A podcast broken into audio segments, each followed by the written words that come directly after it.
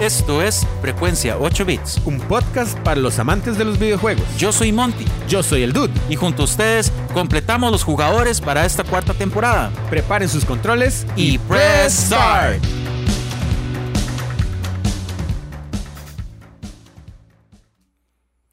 Sean bienvenidos a un nuevo episodio de Frecuencia 8 Bits. Un nuevo lunes, una nueva semana, una nueva semana de brete, una nueva semana de gimnasio, una nueva semana de lo que sea que hagan en las nuevas semanas. Amigo, dude. Mae, yo la semana pasada hice muchas cosas, ya ni, ni recuerdo qué. Voy a empezar como recapitulando el fin de semana pasado, ¿sí? Porque, o sea, no, no este que acaba de pasar, sino el, el que pasó antes del que acaba de pasar. O sea, el tras anterior. El, sí, ok. varas.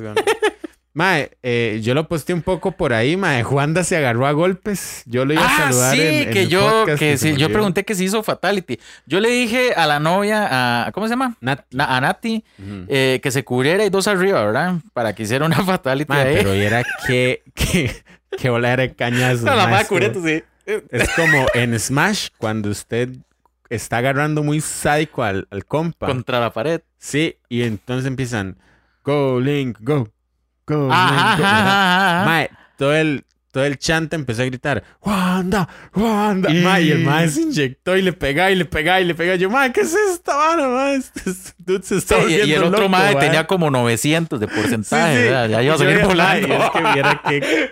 Es que es, es literal. Esta vara fue un- Siento yo no como el habitual torneo que van con peto y toda la vara y toda la protección. Estos más eran como más tradicionales, digamos, como que más contacto, digamos, sin protección. Entonces, Mm. Pero ellos, ellos usan un equipo como en las espinillas, ¿no? no, no, no, esos más, de hecho, Pero Juanda- yo los he visto que entrenan con eso. me imagino que sí, pero y, Juanda cuando bajó venía con toda la, toda el, digamos, el, la, el uniforme lleno de sangre, man. ¡Wow, mae! Mira qué rudo. Entonces, mae, en la parte de abajo donde estaba todo el mundo, mae, había gente tomando y... y, y- Sí, esto y era, no ¿cómo sé, se llama esto? Eh, Lionheart. Vale, no sé, mae, era como, como esa vara en, en... ¿Cómo se llama esta película? Mad Max, cuando están en el Thunderdome. o en- Qué no, bueno. Mad Max es Thunderdome. O no, o no sé si es esa. Sí, sí, sí. no, bueno, no bueno, sé. ajá, ajá. Madre, viera qué, qué vara más intensa, madre. Yo, o sea, estuvo muy intenso y la gente gritaba Juanda y, y yo dije, madre. Pero era, era exhibición.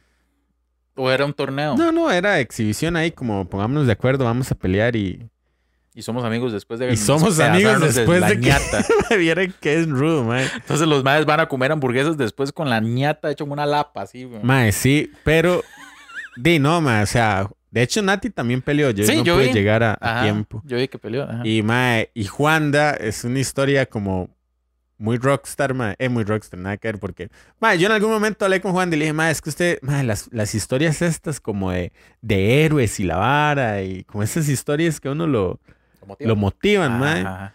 Y entrenar con Linkin Park y la vara. Madre, entonces, Juanda tuvo su primer pelea. Y en la segunda, o sea, y no iba a pe- pelear una segunda vez. Y no, y el mae que iba a pelear, un mae que iba a pelear, se quitó. Entonces le dijeron, Juanda, a pelear. A pelear porque este más es un pura tusa. Sí. eh, básicamente. Ah, De- no, mae. supongo. y, se subió gorriado entonces. Mae, se subió- Yo vi a Juanda bajar y yo dije, mae, este mae ya viene cansado. O sea, ya, ya está listo por la noche, ya cofalito, vámonos. Mae, nada, mae. Segundo round. Y más bien cofalió al otro. Mae, y cofalió el segundo. En el segundo fue que le sacó el flawless victory, porque la gente en ese empezó a gritar. Oh, mae. Sí, entonces Juanda pasó al bonus de reventar la caja al Mortal 1. Así que un saludo para Juanda, mae, que, Sí, sí. que lo hizo muy bien. Muy bien, mae. El final de Mortal 1. Ah, Chile. Sí. Bueno, mae, este, ¿qué me ha pasado a mí, mae? Bueno, eh, esta semana que pues, la, el la semana tras anterior, ¿Anterior? anterior, porque es esta, pero es que esto se sale el lunes. Ajá.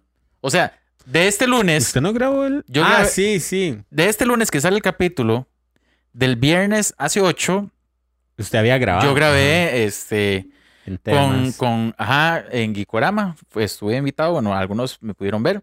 Este, mae, iba nervioso, perro. Ajá, ajá. Sí, entonces me acordé tanto, mae, de, de varias personas que hemos invitado porque, mae, estoy nervioso, estoy nervioso. Y yo, no, pero tranquilo, weón. Mae, yo estaba, pero, pero es que esto es televisión. Y esto es, mae, era, las, era un cuarto ahí de la choza de José, mae. Y yo, pero, mae, ¿qué? y si salgo como un tonto, mae. O sea, yo estaba, pero eh, todo estúpido, ¿verdad? Pero todo eso estaba sonando en mi cabeza porque quería verme muy profesional a la par de José. Ajá. Y yo, ah, sí, sí, sí, claro, mae, todo lo que sale en Zelda. Mae, pero yo por dentro, soy un estúpido, mae. mae. Y, el dude empezó a hablar. Esto es frecuencia 8 bits. Este sí. Bueno, hoy vamos a hablar un poco de Zelda y bueno, les traemos un comentario a cargo de. Eh, true, true, true. ¿Verdad, mae? Entonces, hay una frase que la gente se burló y yo sabía que iba a pasar, mae.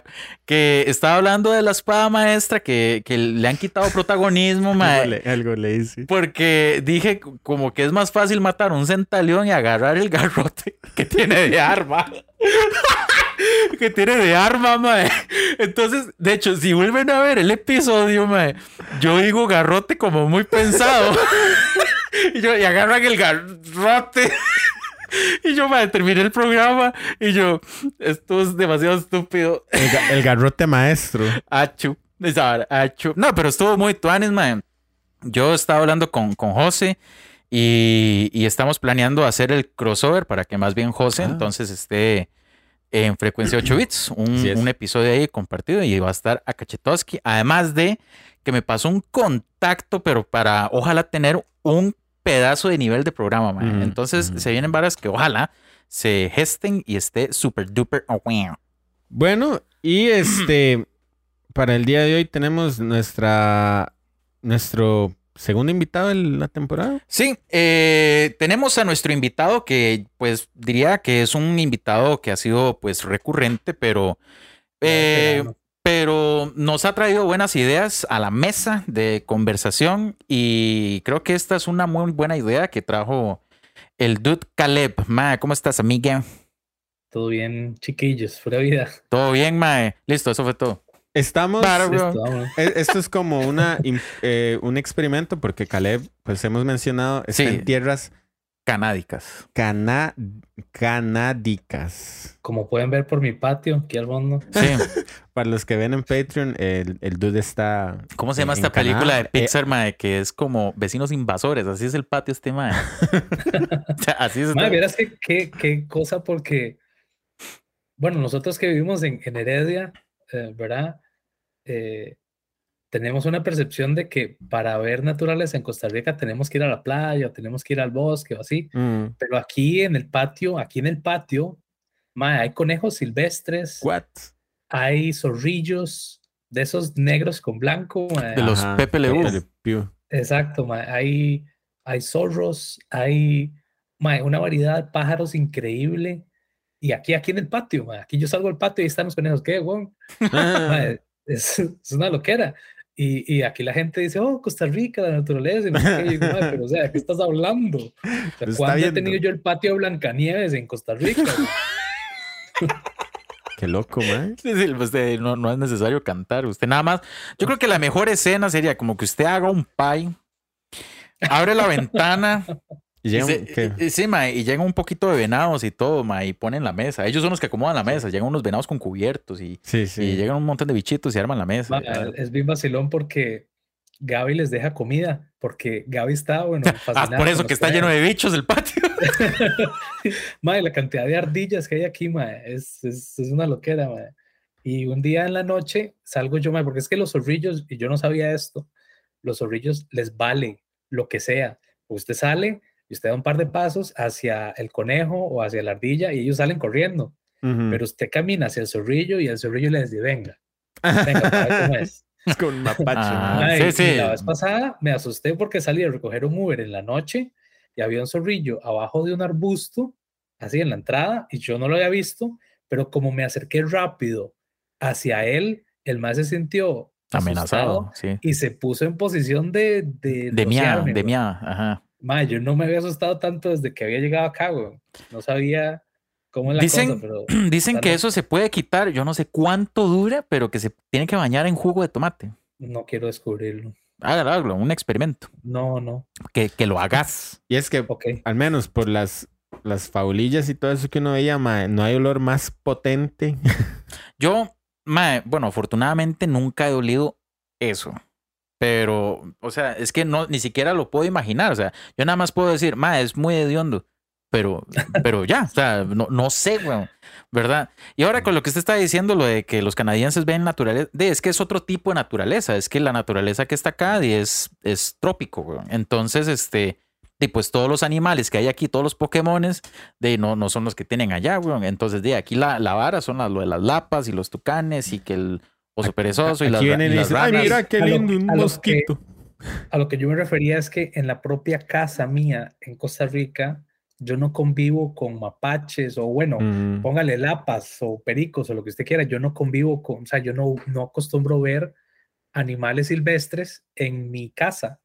En cambio aquí, usted siente que la naturaleza lo abraza a usted, que su casa está en medio de un bosque, aunque es una zona residencial y es bien, bien vacilón. O sea, yo aquí me siento feliz con la naturaleza y la vara. En Costa Rica, o sea, es normal, digamos, una casa ahí X. Sí, un, un oso es un, un oso es el cartero. Coman Joe's. Mae, ¿no ha visto la policía montada, mae? Así, Dudley. Ay, no, ¿Era Dudley bueno? no, no sé. sí. Dudley bueno, Sí. ¿verdad? O Rocky Bullwinkle. Ah, eso sí. Qué bueno. bueno, mae, este, no sé, pasamos a qué.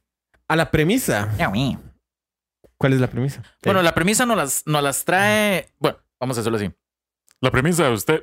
Vamos a la premisa es traída a ustedes gracias a Caleb, dude. Este, básicamente es lo, lo siguiente. Caleb me escribió hace un par de días y me dice, dude. Y yo le dije, dude. Y me dice, madre, le tengo una, un tema. Y yo, decime cuál es. Y me dice, sí, le voy a decir. Y yo, ok, ¿cuál es? Vale, más foto idiota para.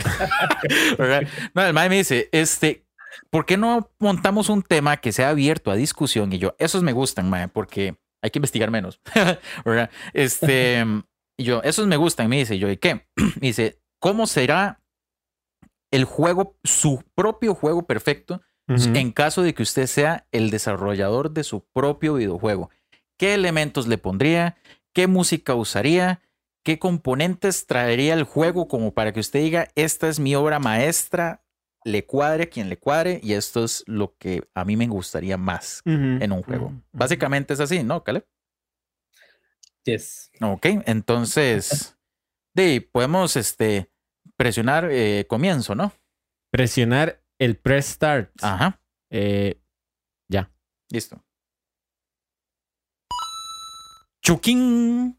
Entonces, dude, este, dado que Caleb es el que realmente hizo una tarea exhaustiva, vamos a dejar que haga el opening, man. Entonces, Caleb, el espacio es suyo, amigo. Sankoku Natenshino. Ah, no. Ese es el opening. No. ¿Me escuchan? Sí, ahí, Sí. ahí lo escuchamos. Sí, ok, sorry, es que los perdí por un momento. Ok, entonces, Este- dele, dele, abra, abra la- la- el programa, amigo. Sí, bueno, básicamente que- quiero que discutamos esto porque la, la primer parte, pensaba yo, era discutir de qué compone o hacer la comparación entre qué es un buen juego y qué es un mal juego. Porque, por ejemplo, a ustedes les gustan mucho, tal vez, juegos de carreras o juegos de peleas. A mí no me gustan los juegos de peleas. Mm. eh, al- digamos, dígase Mortal Kombat, ¿verdad? Entonces, basado en un tipo de juego, ¿verdad? Hay gente que diga, "Ma, mi juego perfecto sería un juego de peleas en el que usted, no sé, como Jump Force, digamos, donde están Ajá. de todo lado los jugadores y usted, toda la cosa. A mí eso no me llama tanto la atención. Ujú. Entonces, yo diría, componer mi juego perfecto se compondría de una historia en la que usted va a desarrollar eh, diferentes habilidades, en el que su personaje va a ir evolucionando, va adquiriendo nuevas armas, eh, de que la historia no es necesariamente lineal, sino que usted puede tomar decisiones y, Mm, y el contexto del juego va a variar dependiendo de esto, ¿verdad? Eh, por, por ahí, por ese lado, que vamos a hablar de, de qué, qué tipo de música, qué le mueve. Hay, hay cosas, por ejemplo, eh, música muy repetitiva, música que, que lo que hace es estresarlo mucho. Por ejemplo, yo nunca jugué eh, M- Majora's Mask, Zelda Majora's Ah, Mask. No, no bueno. lo jugué porque yo venía de jugar Ocarina del Tiempo, que tiene un audio chivísima, que tiene una historia chivísima y Ujú. toda la cosa, ¿verdad? Yo venía esperando una continuación. Y cuando llego yo a Mayoras, me topo con que la música lo que hace es que lo estresa. Sí, claro. A mí me Sí, estresaba. sí, sí. Entonces yo decía, "Ma, no, no puedo, no, no me gusta, no me siento cómodo. Ujú, Y ujú. solamente, vea, el juego puede ser perfecto, pero solamente por el detalle de la música, yo no pude jugar ese juego. Ma, yo creo que es que, bueno, son, son fórmulas aplicadas al desarrollo de un juego con el propósito preciso de eso, porque digamos, Mm. usted desarrolla, la, la- por ejemplo, la aventura en Ocarina y usted le da tiempo de si quiere ir a destruir todas las rocas que estén en el Hyrule Field, ¿verdad? Pero digamos, usted no cuenta con ese tiempo en mayoras. Eh, desde un inicio, la, la dinámica es que usted está en una carrera contra el tiempo, ¿no? Entonces, yo asumo que la, la vara de presentar una música estresante, que más, que más que estresante, yo pienso que es como, como tenso miedo, ¿verdad? Porque hay, hay, hay música muy rara como la de eh, Healing Song. ¿Verdad? Que es como muy rara. Entonces, yo creo que más bien lo mete eh, más en el, en el personaje, en la situación en la que está viviendo, ¿verdad? Pero yo creo que más bien por ahí va el tema del- de qué música metería, digamos, dependiendo del, del- del juego, porque obviamente si se presenta una situación X, sea cual sea el juego, llamémosle Halo, que usted es muy fiebre de Halo, este... De usted una música de batalla, una música que, los, que usted siente que lo va acercando a una situación eh, vital, la música va a cambiar, mae. La música usted lo va a meter en, en la situación Correcto. que viene. Entonces, de no sé, mae, ¿usted qué opina? Más bien, eso es como preámbulo, ¿verdad? No sé, me pareció que en sus notas había como, como, como un guion un poco más estructurado. Entonces, si quiere, empezamos por su primer eh, punto de discusión y ahí lo vamos, o no sé si es la música. No, no, perfecto, sí. Mi primer punto es la historia. Porque Historia, ajá. ajá. Mi, mi, mi juego perfecto, persona- personalmente, la base es la historia. Si usted tiene Sí. una buena historia, puede desarrollar un buen juego alrededor de ella. Opino yo. ¿verdad? Sí. Entonces, punto uno, historia. Historia, este. Ma, eso pasa, yo creo que está pasando mucho ahora con las películas. Como que yo digo, madre, la, la historia, o sea, madre, cuéntenme una historia, aunque sea, madre, la historia de un chiquito que fue a la pulpería y se volvió con, con la leche y se olvidó traer el, el vuelto, madre. Pero cuéntemela de una manera que yo diga, madre, que es esta? De hecho, mae?" mae, es- este es el punto que yo traía a discusión precisamente por una vara de historia. Estuve viendo una vara, bueno, yo, yo pasé ahí al chat de, de frecuencia, este, que viera un canal que se llama Hyrule TV. Sea, se los vuelvo a recomendar, es una vara impresionante. Estaba viendo un análisis de cómo se, o sea, del héroe del tiempo como tal, como personaje, mae, y hacen un análisis en una vara de idiomas, una vara de muchas cosas, y hubo una cosa que me llamó mucho la atención y aplica para esta discusión, pues, que es que, por ejemplo, el desarrollo de la historia de Ocarina como tal está basada en la estructura de una vara que se llama como el héroe de mil caras que es una vara eh, como una compilación de eventos que pasan como un tipo de fórmula estructurada para que sea una vara exitosa para contar la historia de X personaje o X héroe, ¿verdad? Entonces, por ejemplo, eh, explica como que en ese libro que lo inicial sería mae, que el héroe se presente como un mae inexperto, una persona inmadura que vive en un entorno que es su zona de confort, ¿verdad? Y pone muchos, muchos ejemplos, como decir, mae, el Señor de los Anillos comienza con, bueno, por lo menos la película, ¿verdad? Este comienza con Frodo leyendo su libro, mae, tranquilo, sentado en un árbol, llega Gandalf y todo es alegría y etcétera, mae. Link, por otro lado, el mae se despierta y está en Kokiri Forest, donde no hay peligros de nada, en donde la toda esa zona de Kokiri Forest es básicamente un tutorial en donde usted dice, usted puede saltar cuando llega a las orillas de, de una superficie, donde usted puede nadar, donde usted puede correr, puede subir, puede andar por tobogán, etcétera. Mm. También un ejemplo pone en Star Wars, que la zona de confort o, ese, o esa parte eh, donde el personaje es eh, Luke, ¿verdad? En este caso, el es un inexperto, el Mae vive en un lugar donde siempre ha estado, nunca ha salido de ahí, no conoce el mundo, que en este caso es Tatooine, Mae, y así ponen muchos, Mae. yo creo que una buena base de una historia, eh, aunque es una fórmula ya empleada muchas veces, eh, creo que eso sería una buena base para crear una historia. Porque después ponen como que esta persona, al ser inexperta, necesita un, un tutor, que ese tutor muera en X momento y que ese tutor pueda regresar de alguna forma o sea representada en alguien más. Pero, mae, tiene un montón de factores de una manera tan estructurada y tan tuanes que yo digo, mae, nunca lo había notado. Y a pesar de que he visto Star Wars, he visto, bueno, jugué el, el Ocarina, mae, hasta eso mismo sale en, en, en, Matrix, mae, y un montón de varas. Entonces yo digo, mae, si es una fórmula tan pro como uno no lo nota, yo creo que eso sería una fórmula muy chiva para poder aplicar en el desarrollo de una historia, mae. Ok. Caleb. Ok. Vamos. no, no, claro, entiendo, entiendo el tema. Eh, perfectamente, digamos, lo veo relacionado a un montón de películas. Sí. Y me queda, y me queda la duda de, por ejemplo, Harry Potter, porque el Mae no tenía una zona de confort cuando empieza la, la saga. No, pero, pero, claro, entiendo, pero sí lo ponen como alguien ignorante alguien que ignora ese mundo y no sabe qué es lo que hay más afuera, ¿verdad? Sí, sí, sí, sí, sí. No, igual esto pasa con, con Horizon, porque en, Horizon la Aloy empieza en una situación en la que en la tribu donde ella nació no la quieren. Ajá. Ay, bueno, eso, eso es una vara que es muy cierto, que ponen como que eh, ellos, o sea, los personajes pueden sentir que son de X hogar, pero como que de algún modo no se, no se sienten parte de ello.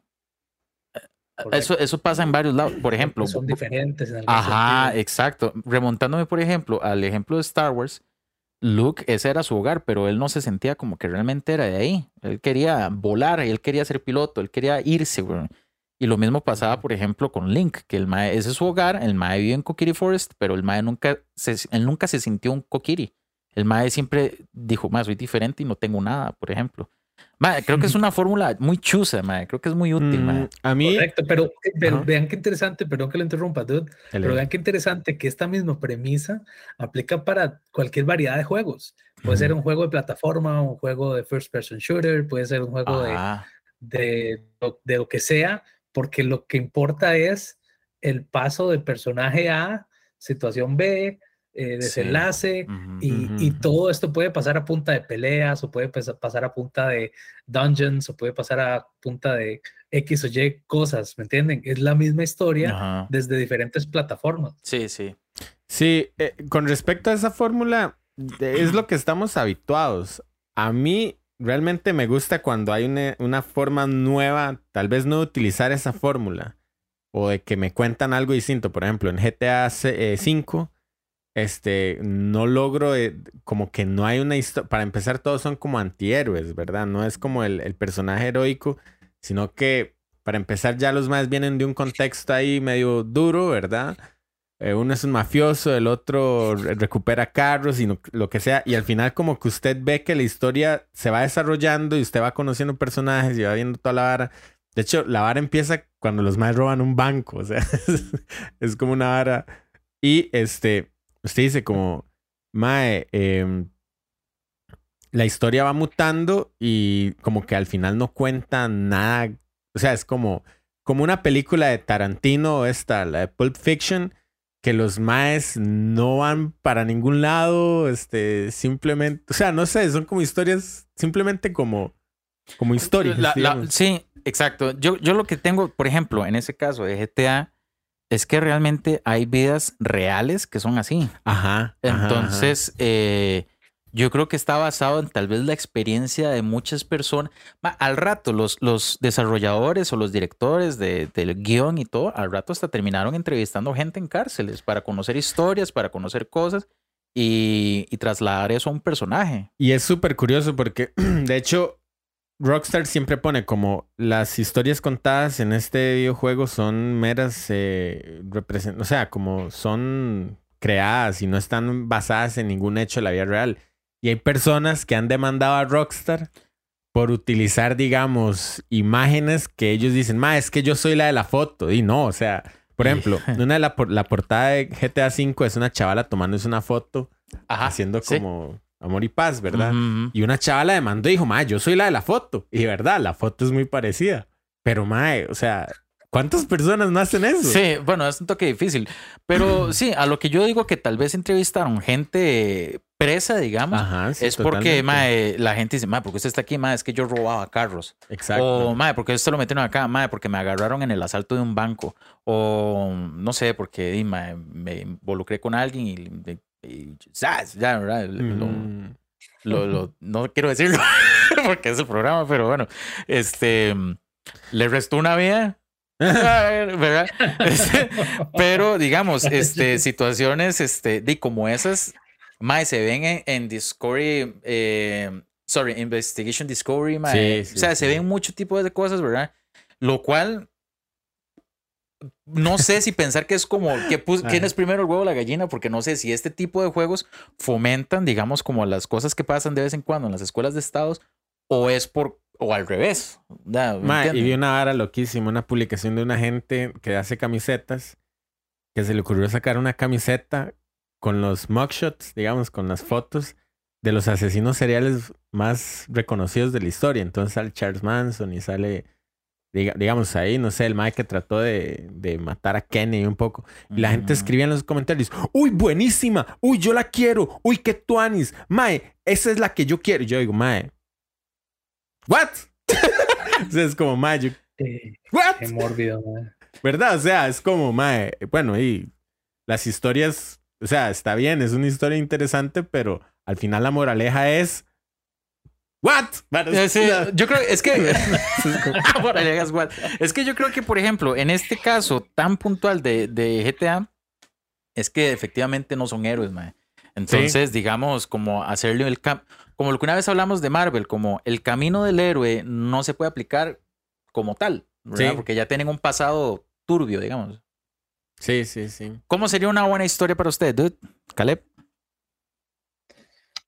Mae, ese es el tema. Si tuviera una buena historia ya tendría un videojuego, probablemente, pero Hey, mae, ujú. personalmente me gustaría tal vez un mundo de fantasía, de- digamos, Hirul o, o algo similar, donde hayan diferentes razas en el mundo, este, y que el personaje principal, eh, no sé, tenga que ir a rescatar algo, tenga que ir a salvar a alguien, eh, algo por el estilo, eh, ¿verdad? Y tenga que ir a enfrentarse a diferentes retos, ir evolucionando como, como personaje. Me encantaría que se viera el progreso físico en el que pasa el tiempo y él va creciendo, donde es adolescente muy y termina bueno. siendo un mae grande, así, o, o tal vez no es macuco, sino las decisiones que tomó en su vida lo llevaron a ser una persona más delgadilla, tal vez, y sabe magia o sabe, ¿me entiende? Fue evolucionando a un lado hacia otro, en el que pudo haber sido un mae con un gran hacha y muchos unos musculotes,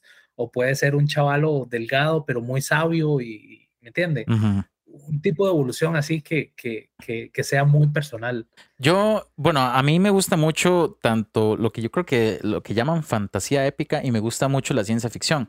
Ahora, Mm. me siento más conectado con la fantasía épica, aunque usted me dice, Mae, eh, historias que visualmente se ven como Horizon, se ven como Halo, Mae, es una vara que usted no tiene idea cómo me atrapa.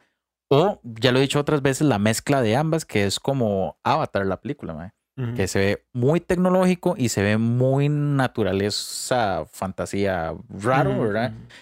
Que se ve chusísimo, ¿verdad? Yo creo que yo me inclinaría por una vara de una fantasía épica, mae. Hay tantas historias tan chivas en relación a eso, porque creo yo, bueno, aunque es ciencia ficción, la ficción permite lo que sea en realidad, pero creo que al, al ser un tipo, pues no es un tipo de ciencia, aunque es una, es una, es un género basado en cosas, no sé, espaciales, robótica y etcétera, digamos como que de algún modo se ajusta a algo que sea real, por ejemplo. Ya, pero digamos, supongamos, Halo, vam- vamos a batear un toque, por ejemplo, eh, los maes andan un, un traje, digamos, eh, bélico, digamos, espacial, que los maes me imagino que se quitan ese casco en algún planeta X, los maes pueden morir, son humanos, ¿no? ¿Verdad? Entonces eso es una limitante, pero digamos, yo puedo agarrar un juego de fantasía épica y yo puedo cre- crear cualquier tipo de reino en donde coexista una raza totalmente diferente a la mía, este, y le puedo hacer como cierto ambiente, sí. Por ejemplo, como lo que pasa en Zelda, que digamos, uno puede ir a un volcán y Link es totalmente libre de ir a un volcán, pero en ese volcán el Mae tiene que ir por lo menos con un traje para poder sobrevivir. Entonces ahí se presenta toda una comunidad, toda una raza, toda una sociedad con tradiciones diferentes, tienen sus propios héroes, tienen sus propias tradiciones. entonces, creo que yo me iría por una parte de fantasía épica, mae. Correcto, precisamente, precisamente es, esa, es, esa es básicamente la, la tesis en, las, en la que yo basaría, digamos, mi, mi juego perfecto por la cantidad de posibilidades que tiene. Al usted tener diferentes razas en un mismo ambiente, usted puede extender la historia de ese juego ilimitadamente. que, que, historias alternas, que eh, pequeñas misiones o lo que usted quiera, como, como lo quiera ver, es ilimitado porque, mira, tengo que ir a, comprar huevos, pero depende de qué raza sea, puede ser ir a agarrar huevos y pelearse con una gallina gigante o puedes ir a pelearse con un dinosaurio o puede hacer, ¿me entiendes? Son mil cosas, mil cosas diferentes. O para poder interactuar con una raza, usted necesita llegar a cierto nivel en el que usted tiene la capacidad de respirar bajo el agua y, y, todo el juego cambia porque usted está bajo el agua o toda una ciudad en el cielo, ¿me entiendes? Son, son posibilidades ilimitadas. Correcto, ajá. Mae, y por ejemplo, con el tema, bueno, no sé si podemos, si pasamos como a otro, a otro rubro, no sé qué, música. Mi lista, el punto número dos es tipo de juego. ya usted tiene una historia, entonces hay que definir eh, si es un juego de plataforma, si es un first person shooter, si es un juego de peleas, si es un juego eh, en tercera persona, eh, cómo, cómo se va a ver, ¿verdad? Porque la historia ya vemos que aplica en, en todos los tipos de juego, pero a, qué es lo que le sirve más a este, a este tipo de, de historia, digamos. Para nada más una pregunta con respecto a la historia, no sé si ahí usted involucraría o metería construcción del mundo alrededor de la historia. O eso es eh, otro apartado. ¿Cómo diseñaría el mundo? No, no, construcción del mundo, por ejemplo, estaba pensando ahora que hablaban de esto, Mass Effect tiene el 1, que fue el que más me, no sé por qué, el que más me gustó. Tiene como una vara de que es un, ok, si es la Tierra en el año 2000 no sé cuánto, 2000X de hecho, ni siquiera dice en qué, dice como un, en, un, en un momento en el futuro lejano, digamos. Hay tres, cuatro razas que son parte como de una alianza galáctica, ¿verdad? La Tierra aquí es donde ya empieza usted a contar la historia del héroe, digamos, porque es una historia del comandante Shepard eh, tiene que hacer una serie de cosas para salvar a la humanidad. Pero el mundo que construyen alrededor de eso es muy interesante porque, ok, son tres razas, bueno, cuatro razas galácticas o intergalácticas que son capaces de ya expandirse por todo el universo. Y entonces, este, la humanidad está tratando de ser parte del consejo de la, de la, digamos, de la alianza, porque al ser una raza tan pequeña, tan nueva, eh, consideran que no está en la capacidad ni en no tienen el, conocimiento. ni el conocimiento ni el avance tecnológico ni la madurez para asumir un puesto de estos. Entonces todo el como que empieza una construcción súper grande de cómo la raza humana está cientos de años atrasados y hay un momento y digamos ahí empiezan a hablar de todas esas cosas verdad de cómo los humanos, eh, ¿cómo se enfrentaría? O usted piensa, pucha, sí, ¿cómo harían los humanos enfrentándose contra una civilización intergaláctica de miles de años más vieja que la, que, la humana? Y uno de los puntos que, que, a mí me pareció muy interesante de ese juego es esos pequeños detalles. Por ejemplo, usted está en, la, en, Citadel, que es como el, el, el punto del puerto ahí de partida, ¿verdad? Y hay como unos como unos aliens, hay unas babas que están hablando de una raza ancestral que son como los, el dios de esa raza. Entonces a usted le hablan y le dice, vea, es que los Enkinders vienen y vienen por su gente y, usted tiene que entender que, que todos somos simplemente una expresión de nuestra mente y la forma de trascender es no sé qué. Y decir, mae, suave, me están colonizando el pensamiento. O sea, mae, yo, usted, usted dice, mae, es cierto, otras, otras civilizaciones galácticas podrían tener otros dioses, otras religiones. Y mae, ¿cómo, cómo, cómo contrarresto, contrasto esto con, con mi experiencia como humano? Entonces usted dice, mae, wow, es un mundo gigante, es una construcción gigante para llegar y decir, mae, sí. Y es un diálogo como de cinco minutos, pero que usted lo pone a pensar y dice, mae, es un mundo gigante. Entonces, Como hay, hay tantas historias, por ejemplo, eh, en comparación a lo que estamos diciendo, por ejemplo, Mega Man. X, para hacer más la saga X, es muy, pues muy resumida en relación a lo que hemos estado diciendo, pero tiene un argumento como que yo digo, mae, eh, como que lo deja pensando y usted no sabe como que si realmente el, el, ban- el bando de los malos, digamos, Ajá. es realmente algo malo, ¿verdad? Lo, lo pone a debatir así. Eso, eso es construcción, exacto, de, Ma- de eh, mundo. Ajá, entonces, por ejemplo, la, la base de la historia de Mega Man inicia con las leyes de la robótica, que Mm. digamos, mae, eh, un robot no puede eh, asesinar a un ser humano eh, o varas de esas. Entonces, cuando la humanidad llega a encontrar cómo darle pensamientos propios y capacidad de decisión a los, a los robots, eh, se crea como toda esta nueva ola de Riplets, que son como las, las, eh, los robots basados en Mega Man. Pero como tienen ese, esa capacidad de, de discernir por sí solos y tomar sus decisiones, los madres empiezan como a decir, madre, pero yo soy, porque yo tengo que ser su esclavo, si yo soy si- como robot, ¿verdad? Entonces es cuando se empieza a disparar el, vir- el virus Maverick y los madres quieren formar su propia nación, como su propia utopia de, de robots y quieren independizarse, pero como... Como esa es la trama de Matrix. Ajá, Exacto. exacto. Entonces es una vara en que eh, como ellos tienen que estar al servicio de los humanos, entonces entran en conflictos y en guerras. Y usted dice, mae, pero es que realmente independizarse de alguien que lo tiene como esclavo estará mal. entonces, What? eh, ¿verdad? Sí, entonces un poco sí. varas que usted dice, mae, los Mavericks en realidad son eh, un conjunto de, de, digamos, de androides que están eh, tipos haciendo las cosas tal vez de una forma muy pesada, pero al final de cuentas lo que están buscando es su propia independencia, mae. Mae, pero qué tema más denso, porque ya estamos hablando de, por ejemplo, ¿se acuerda de esta serie eh, Sword Art Online? Sí, claro. Eh, ¿Usted vio la tercera temporada? Eh, bueno, bueno, solo he visto la serie una vez, pero mm, es que no sé, como lo vi seguido, no sé dónde comenzaba la temporada. Ok, ok. La humanidad desarrolló un juego en el que la inteligencia artificial como tal se percibe como un humano. Tienen vidas como humanos, tienen hijos, tienen sentimientos, tienen emociones, pero están en un videojuego y ellos no lo saben.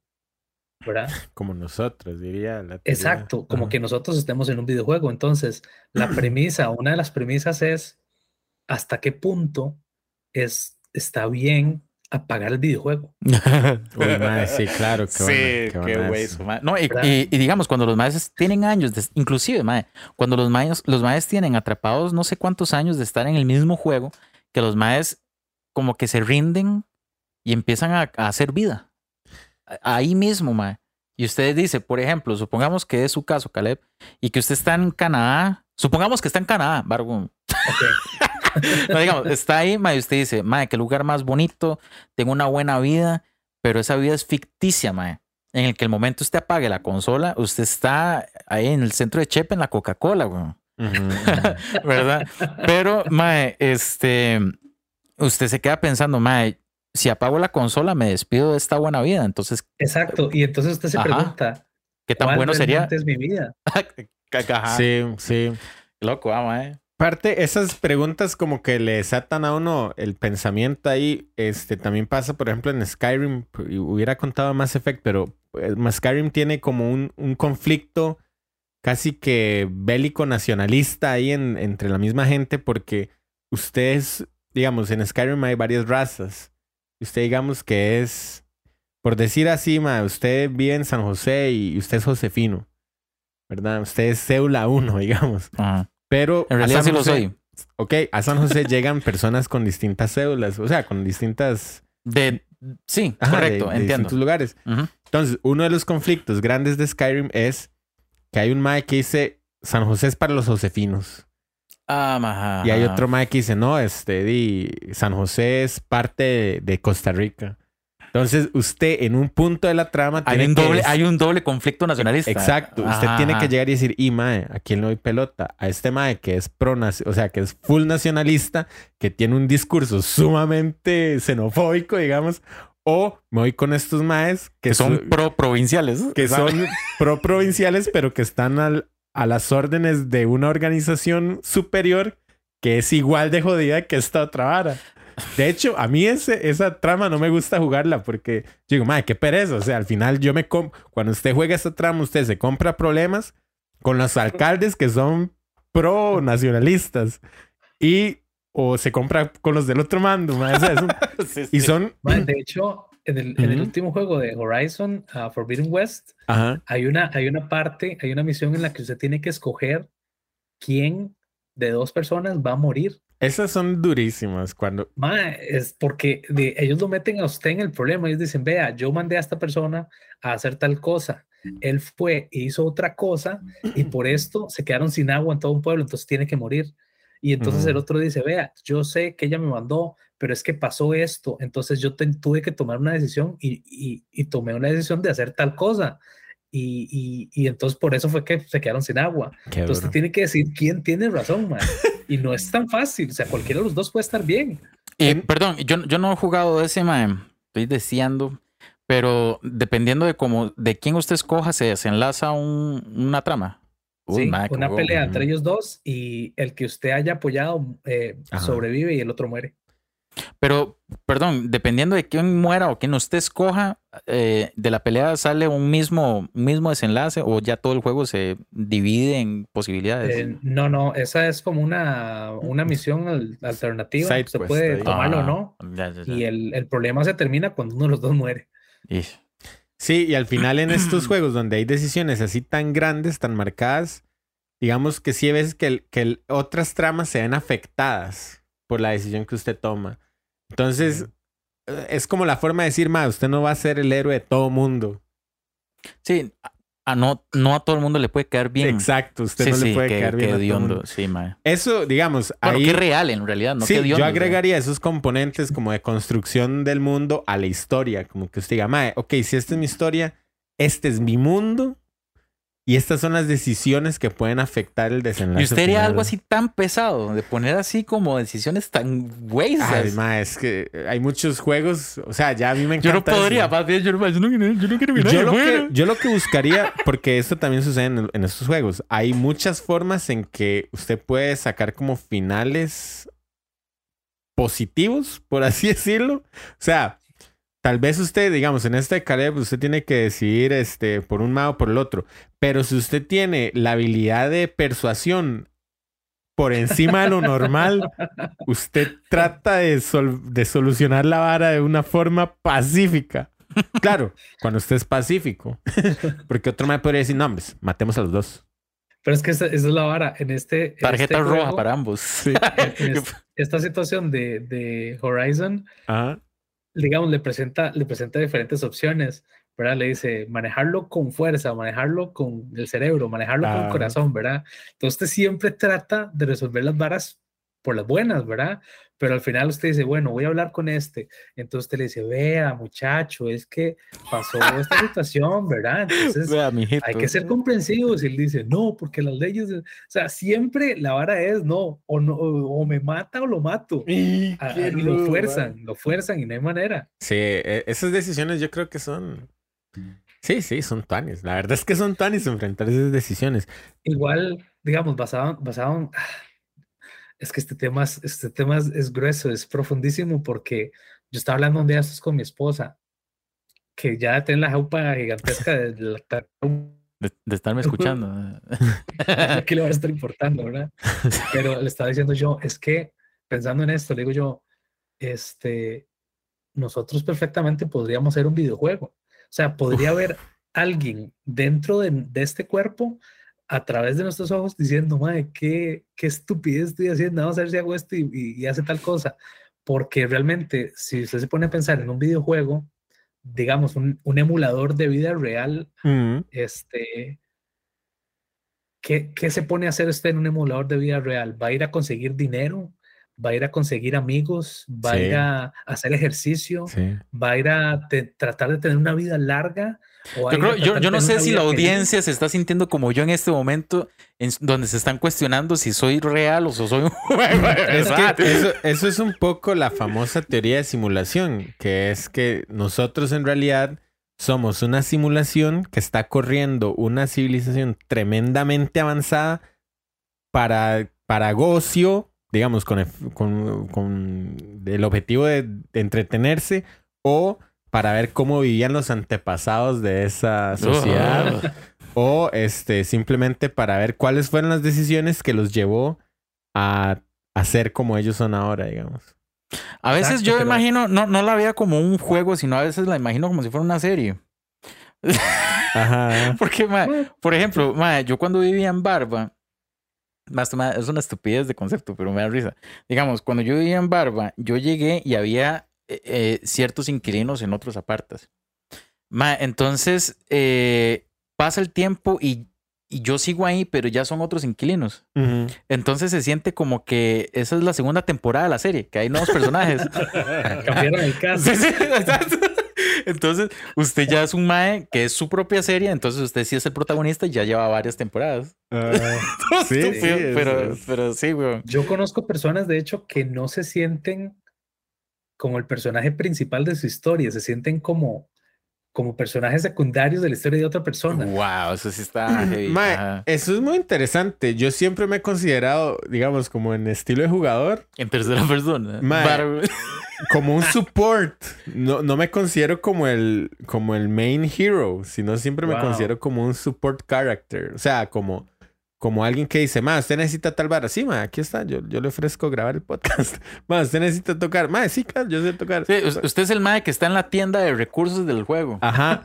Pero no me gusta, digamos, ma, yo prefiero, o sea, lo, lo veo un poco con los compas que tocan, ma, ma, yo le ayudo, ma. O sea, yo, yo no quiero estar ahí como ser el, el, ¿cómo le dicen esa vara? El, Protagonista. el protagonista, ma. Entonces, Ay, pero eso, eso es interesante porque usted está en, s- en, en, digamos, su videojuego, su emulación de vida, usted está decidiendo no ser, no tomar cierto tipo de riesgos, digamos, Sí. o no tomar tal vez cierto tipo de decisiones en pro de tomar, de ayudar a otros, ¿me entiende? Eso es un tipo de juego en el que, por ejemplo, en Zelda, eh, Breath of the Wild, usted puede ir por la misión principal o dedicarse a ayudar a la gente. bueno, eso es lo que me pasa en Breath of the Wild. Yo ahorita estoy ayudando a todo mundo. ahori- ma, y, Ah, y eh. tengo su- Qué y no- interesante eso. ¿eh? O sea, el, el juego del dude se llamaría como Helper Simulator. Algo así. De hecho, hay que, mae, por ejemplo, LOL y Dota, que son juegos de estos eh, en equipo, que ustedes son cinco personas, eh, cinco contra cinco.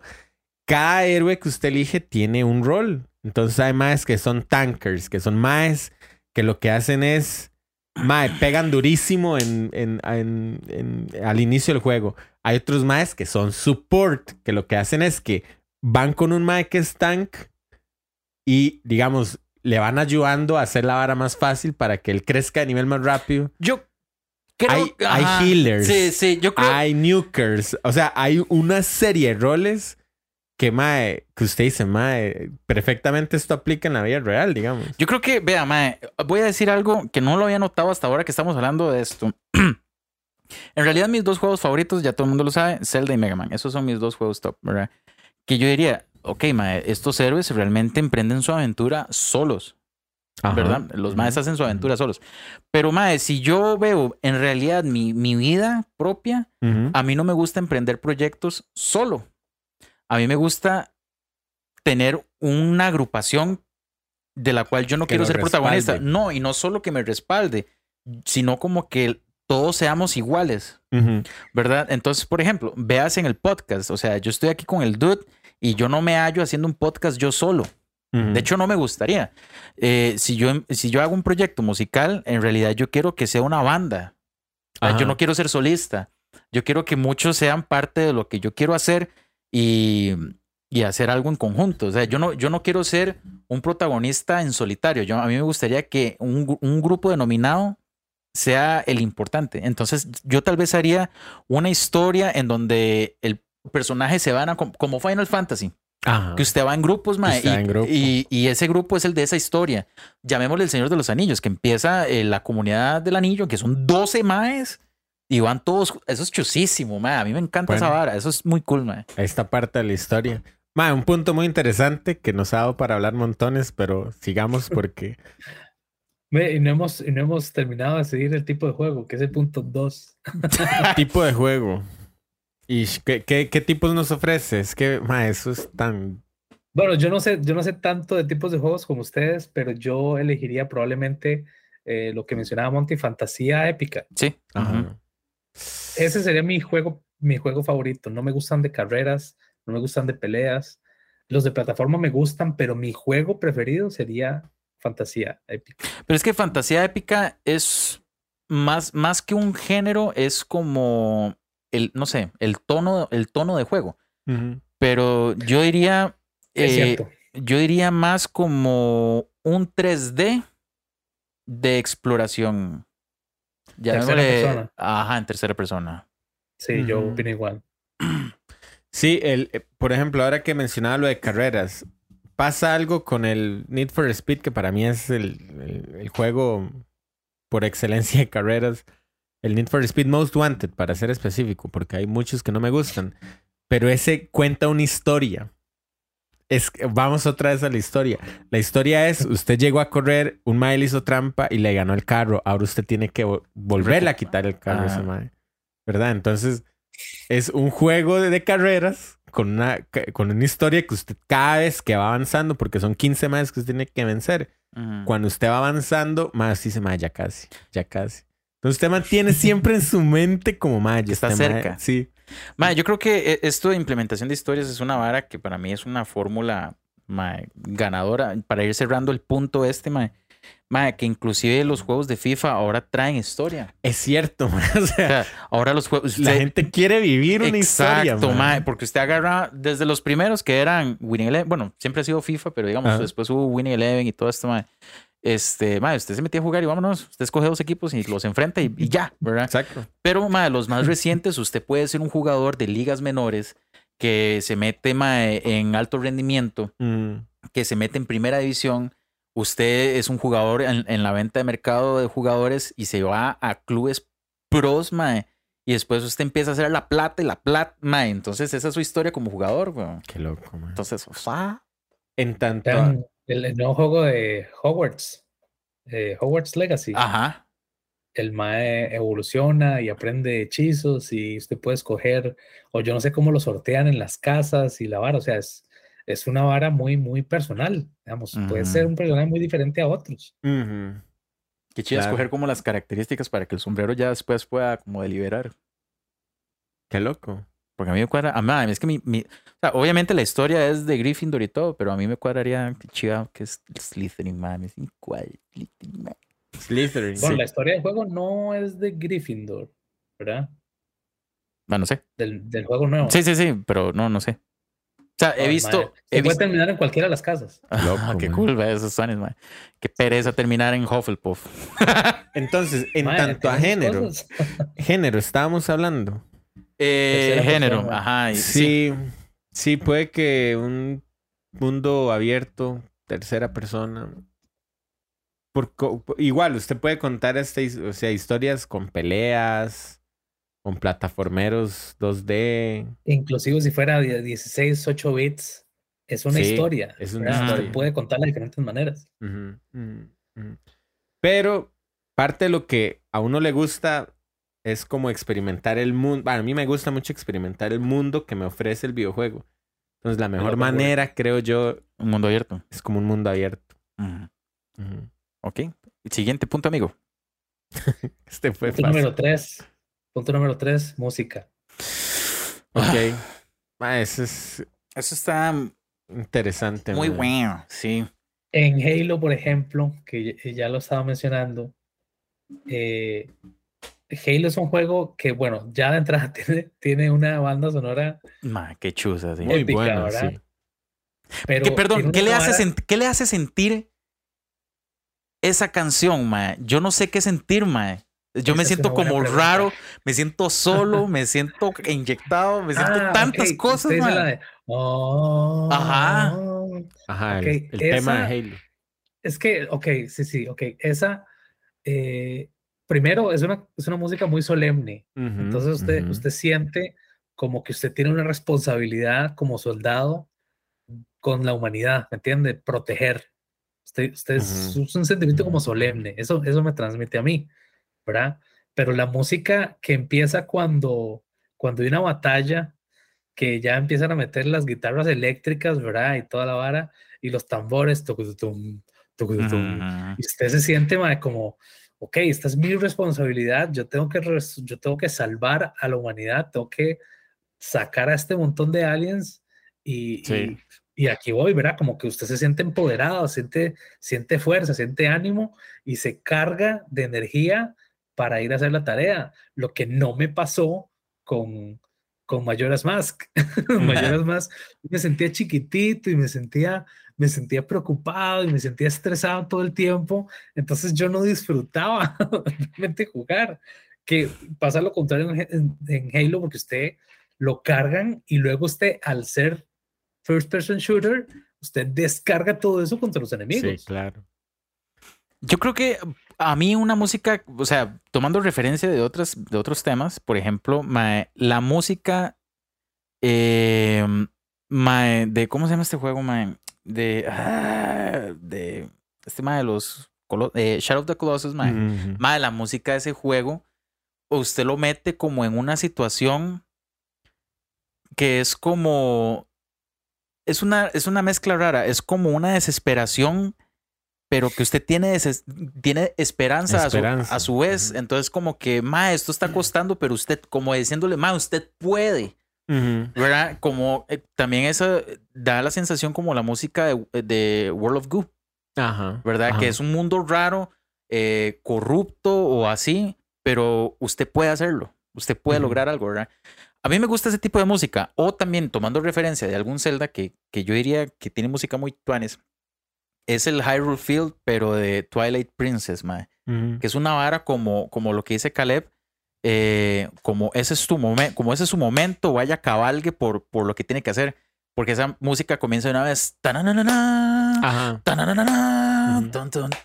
Muy chiva. Que realmente eso es una referencia de otros celdas, de tararán, tararán, tararán, ¿verdad? ujú. Pero mae, eh, le dan un enfoque como mae, usted tiene que ir a salvar este reino, o sea, otra vez. Ujú. Pero, pero creo que mm, la música que yo implementaría sería como algo así, mae. Como heroica. Como, sí. Bueno, obviamente también depende del lugar en donde esté, pero sí, digamos como que inclinaría por, Mm. por un heroísmo ahí. Y es que, bueno, por ejemplo, eh, en, en Pokémon, por ejemplo, Mm. en las versiones viejas, Sí, ¿verdad? sí.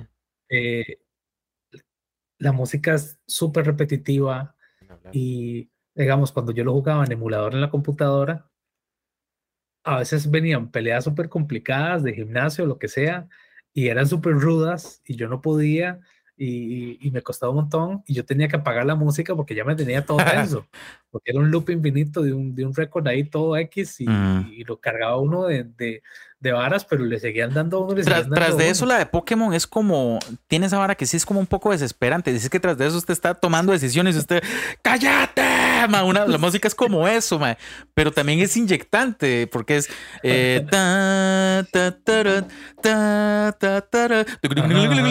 La música es.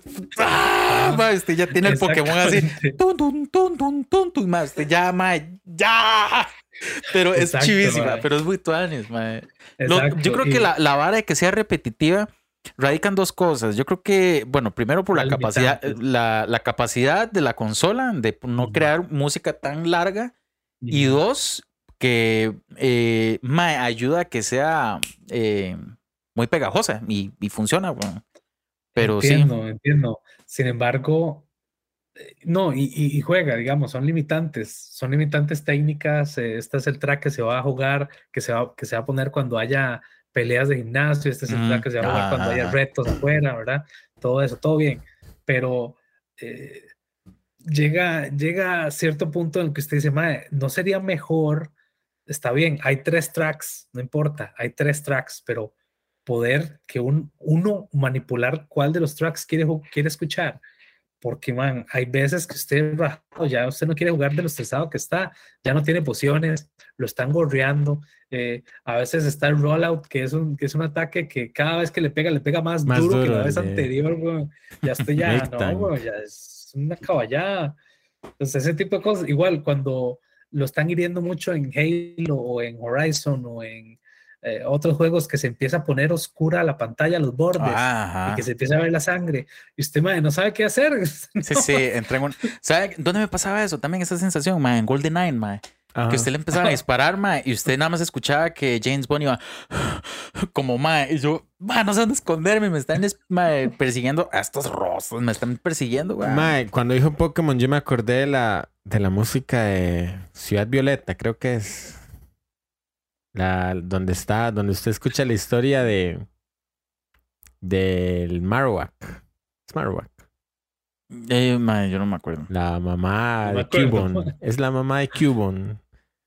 Oh, pero oh, sí, sí, sí. Ma, es que creo que es Pueblo ah, Violeta o Pueblo Lavanda. no sé, ma, es un pueblo que tiene un cementerio de Pokémon. La música ¿Eso fue de Pokémon Pikachu o Eevee, ¿cierto? No, no, de, del primer Pokémon, de los, de, digamos, de la generación Red.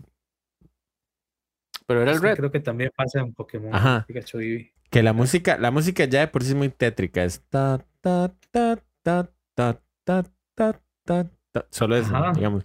Ah, y, el, y digamos, usted entra al cementerio Pokémon y, o sea, hay fantasmas y usted no los puede ver. Usted tiene que conseguir una vara para poder verlos y ya ve que son Hunter y Gasly y todos estos. Pero le cuentan a uno la historia, que necio con las historias, pero le cuentan a uno la historia de, de un Cubone que está esperando a su mamá. De hecho, una, creo que eso está en el Pokédex. Como que el Mae utiliza ese cráneo, que creo que es como de su mamá una vara así. Y, y el maestro esperando como que ella, no sé, o no sé, más, es una hora súper jodida. Que ni que estaba sí, sí, esa, es la historia de Marowak, que, que le mataron a la mamá, entonces él usa el cráneo de la mamá como casco para, para recordarla. Y para sentirse defendido, una hora, es una hora jodidísima. Es una loquera, man.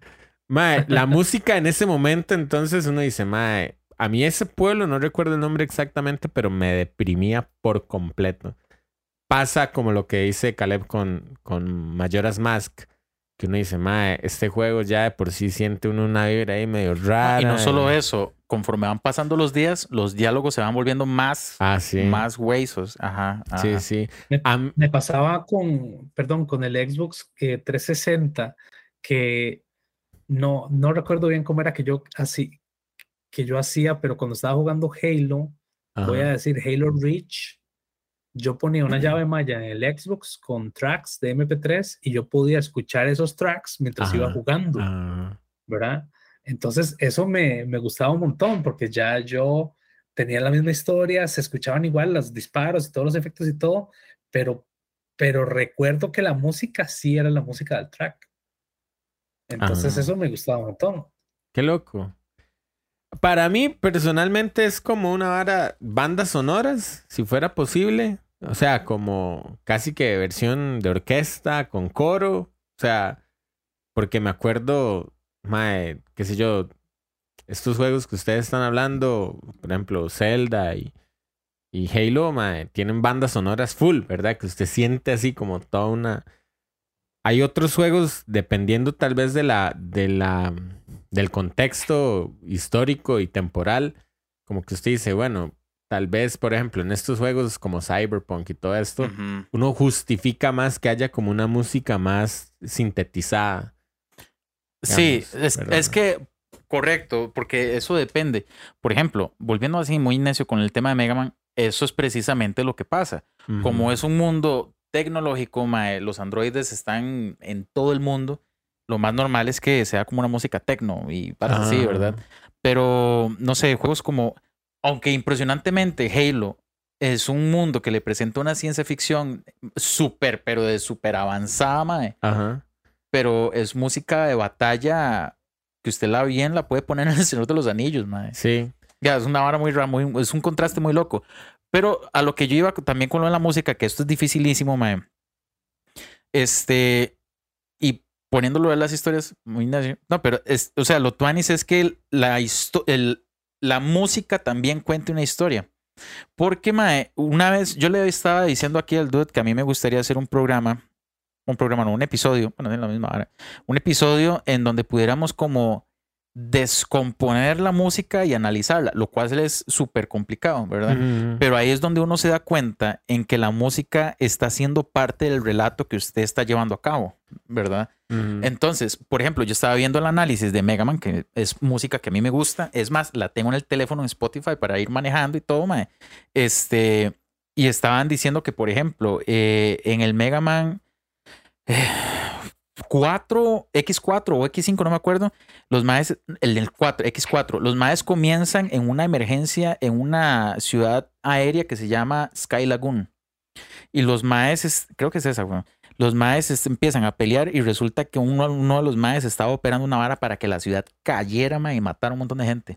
Entonces, Mm. cuando uno empieza la segunda parte de la pantalla, la música es más triste. Mae, se ve todo destruido, mae Mm. pero rajado, mae. Y la primera parte de la pantalla era como, póngale que usted, mae, está contra el tiempo, tiene que detener a este mae y no lo logra. Mm. Entonces, la, la música cuenta historias también, mae, eh, en el cual también mucho de Mega Man es como una escala que no me acuerdo cómo se llama, que va de abajo hacia arriba, mae, son escalas así.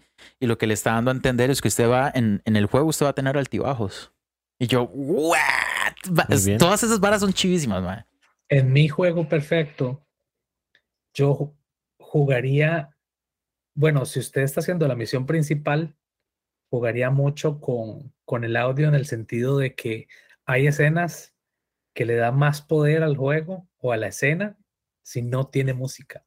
Eh, sí. Si usted entra en una cueva y solamente escucha gotas cayendo o solamente escucha, Se lo, pasos. sí, usted se lo carcome el o sea, usted se lo come el sentimiento que usted realmente esté llevando en ese momento. exacto, Eso es exacto. chusísimo. Sí, es y yo, poderoso. y yo creo que eso aplica mucho como para juegos terror o varas de esas, porque mae, una vez estábamos jugando, eh, estábamos analizando los, los juegos de internet, ¿se acuerdan? mae? Y hablamos de Slenderman. Slenderman. Mae, que no Mm. tiene nada de música. o Lo único que usted escucha es sus pasos y cuando usted enciende la linterna. Rayos. Qué estupidez, madre. Qué miedo me dio ese juego la primera vez, madre. Pero sí. Sí, pero digamos que usted vaya a recoger de, eh, de Master Sword, ¿verdad? Ujú. Y usted viene del bosque, tin, tiquitín, tin, tiqui, tiqui, tiquitín, y luego todo se va callando, ¿verdad? Y luego usted nada más escucha pajaritos aquí y allá, y escucha sus pasos y ve la espada allá, y, y- y es como un momento solemne, digamos, donde usted También, e- esa herramienta también puede depender, sí, es cierto. Porque, por ejemplo, pongamos ese escenario que usted va hacia el bosque y usted escucha pájaros, eso le trae paz, ¿verdad? Que de hecho es una herramienta muy usada en Breath of the Wild, ¿verdad? Qué raro lo dije. Breath of the Wild. Pero este, en algún momento usted se queda sin música mucho rato o la música es apenas perceptible, mae. Pero mm, eso le puede transmitir paz. Ya lo dije. Ajá. Pero en un momento totalmente opuesto, ese silencio le puede causar un estrés En la misma absurdo. escena, Exacto. En la misma escena en la que usted va a recoger la espada, todo está en silencio, ya usted la está agarrando y de pronto de la tierra sale un, no sé, un dragón, un gusano gigante, lo que sea, y ahí empieza la música. Ujú. Entonces ya se vuelve muy poderoso. Ujú. O sea, ese tipo de cosas, ese tipo de juegos son interesantes. pasa, y es 100% música. pasa en Metal Gear el Solid 1, el de Play. Ujú. Mae, que tiene varas en el sonido que uno dice, mae. Primero, este mae Hideo Kojima es un genio. La música de ¿verdad? juego es muy cool. la mae. música es Sí. brutal. Y pasa eso, digamos. Siempre hay música en el juego. Usted siempre tiene música. Pero cuando se la quitan, usted de pronto se siente chinguititico. O sea, usted dice como, mae, ¿qué está pasando? Y usted entra, me acuerdo, creo que es contra Sniper Wolf, creo que es. Que mae, eh, usted entra con Meryl y quitan la música. Mae, Sí, lo- y lo, lo único que va a decir uno es, ay, mae. ¿Qué pasó? sí, sí, sí. Ay, mae. Y cuando usted camina, cre- creo que es específicamente o Sniper Wolf o Sa- Sa- Psycho Mantis, que ya de por sí la pelea con Psycho Mantis es una de las peleas Sí. más raras. Y, Que jamás se han hecho, Sí, ma, mae, es para mí. más- Sí, es muy rara. es Qué una buena, locura. Pero este buena, usted entra y le quitan la música y usted ya sabe que se tiene que agarrar contra Sniper Wolf. Cuando usted vuelve a entrar a ese lugar ya tiene la música normal. Entonces como que esos cambios abruptos en la música, o usted va caminando sin música en, en, en Metal Gear y de pronto prr, prr, y uno, uy, mae, no, suave, es demasiada la tensión que uno siente. y le dicen, Snake, look behind you. Y uno como, ah, ¿qué está pasando? Y es un juego, digamos, como de, de- o sea, es como una aventura, no es un juego de miedo, pero usted le mete como su suspenso así a punta de música. Sí. Eso de cool, quitar mae. la música es impresionante. Es poderoso. Sí. Por eso yo decía, en mi juego, si yo me hago un juego alguna vez, digamos que es el juego de Monty y el Dude. Monty y el Dude son un equipo que van a rescatar lo que sea. Y hay una escena en la que están peleando espada, digamos, digamos, Monty está peleando con un enemigo y el Dude está atrás de una barrera en la que no puede entrar a ayudarle a Monty, ¿verdad? Y está la música de fondo y, y el Dude los está viendo pelear y de pronto el Mae le mete la espada en el pecho a Monty y así lo atraviesa. Y la música se quita y nada más escucha a Monty. "Ah", Como tratando de defenderse, ¿verdad? Y, y está el dude desde afuera, así como, "Mae, lo estoy viendo a mi compa, lo están matando, y nada más escuchan como jadea, las, la sangre cayendo al Qué piso, bueno, mae. y mae, se vuelve muy poderosa la Sí, escena, sin sí. música. Sí, mae. ¿verdad? y La yo- ausencia de música puede ser muy poderosa. Y además decía ahí moribundo, dude, tru, tru, tru. sí, Mae, loco, mae, es este, cierto, es sí. cierto. Eso y como otro punto que quería agregar a la música es como el tema de cierto personaje, por ejemplo. Mm, el, es o el cierto. motivo. Es como cuando usted escucha que entra eh, Gary Oak. Ajá. ¿Verdad? Sí, sí, o el sí. profesor Oak. Qué buena ¿Cómo se pieza. llamaba el de, el de um, Skyward Sword, el del pelo rojo? El del pelo rojo. Skyward. El del pelo rojo. El, ah, el huevón. El mae, el mae que es de, de. Ay, no me acuerdo la canción, pero el mae que le echa el cuento a Zelda. Ah, ma, pero que es una música como toda mofa, como toda eh, tontilla. Sí, sí, sí, sí. Ajá, ajá, ya me acordé. Ma, ah, eso, ya, o sea, qué pereza. Ma, o la música del búho. Tu, tu, Turú. Ay, madre, sí, ya, igual ustedes se van. Eso es Tuanis, cuando, cuando usted también tiene un motivo recurrente de, un. Sí, personaje. pero es cierto, es Tuanis cuando, cuando un personaje tiene su propio tema que pasa en películas también. Sí, sí. Digamos, eh, la música más famosa de Harry Potter, tan, tan, taran, tan, esa, esa- ese es el tema del búho, mae, de la lechuza de Harry. de verdad. Ah, ¿en serio? Sí, eso se llama eh, no sé qué, algo así se llama. Y esa es la más famosa. Digamos, en Mega Man, eh, Zero tiene diversos temas que son de él, man. Ujú. O sea, la, entrada, la primera entrada de Zero, cuando uno lo conoce en, en el, el X1, es chusísima. Ma, Es chusísima. Pero, mae, eh, hay temas que, que los compositores dicen, mae, esto va a ser únicamente para esta escena. Mae, y la canción que le hicieron a Mega Man X5 de Mega Man versus Zero, mae, es la mejor de la franquicia para mí, mae. Ujú. Ah, óiganla, búsquenla, búsquenla, por favor. Siguiente punto, mi dude. Pero que tenga que ver Sí. con Zelda o Mega. Historia, tipo de juego, música y algo que para mí es importantísimo, la evolución del personaje. ¿verdad? Eh, por ejemplo, algo que a mí no me gusta de Halo es que Master Chief es, es lo que hay y es lo que es. Mm, ujú. El Mae no se hace más fuerte, no brinca más alto, no nada. Él depende de las armas que tenga. Ah, bueno, usted habla de habilidades. Correcto, la evolución, O- digamos, o madurez. no evoluciona a lo largo de ningún juego de la saga. Él, él no aprende trucos nuevos, no, no, no hace nada más de lo que él ya hace como soldado. Todo él depende de la, del arma que tenga. ¿Verdad? Sí, pero es que. Es- mm, ujú, ujú. Bueno, es la misma ecuación. Usted llega, a un, usted llega a un campo de batalla, tiene que derrotar a los enemigos a punta de bala, les quita las armas, les mata, ta, ta, ta. Y lo mismo en el siguiente campo de batalla. En Halo, lo que, lo que hace el juego bueno es la historia, la música y los gráficos. Ujú. Pero la evolución de personaje no existe, en mi opinión. Bueno, pero es que el, el recurso de tener gadgets de eso ayuda. Cuando, por ejemplo, lo mismo le pasa a Link. Lo único que tiene Link hasta, hasta hace unos cuantos juegos es que mal fortalece el espíritu y esas varas, ¿verdad? es, que, es que hay una diferencia muy grande con, con, con Zelda, y es que usted tiene, usted puede matar enemigos con diferentes objetos. Usted les puede tirar flechas con magia, los puede congelar, les puede hacer diferentes cosas con ítems que usted va consiguiendo a lo largo del, a lo largo del juego. Puede conseguir espadas que, que sean más pesadas o más largas y les hagan más daño.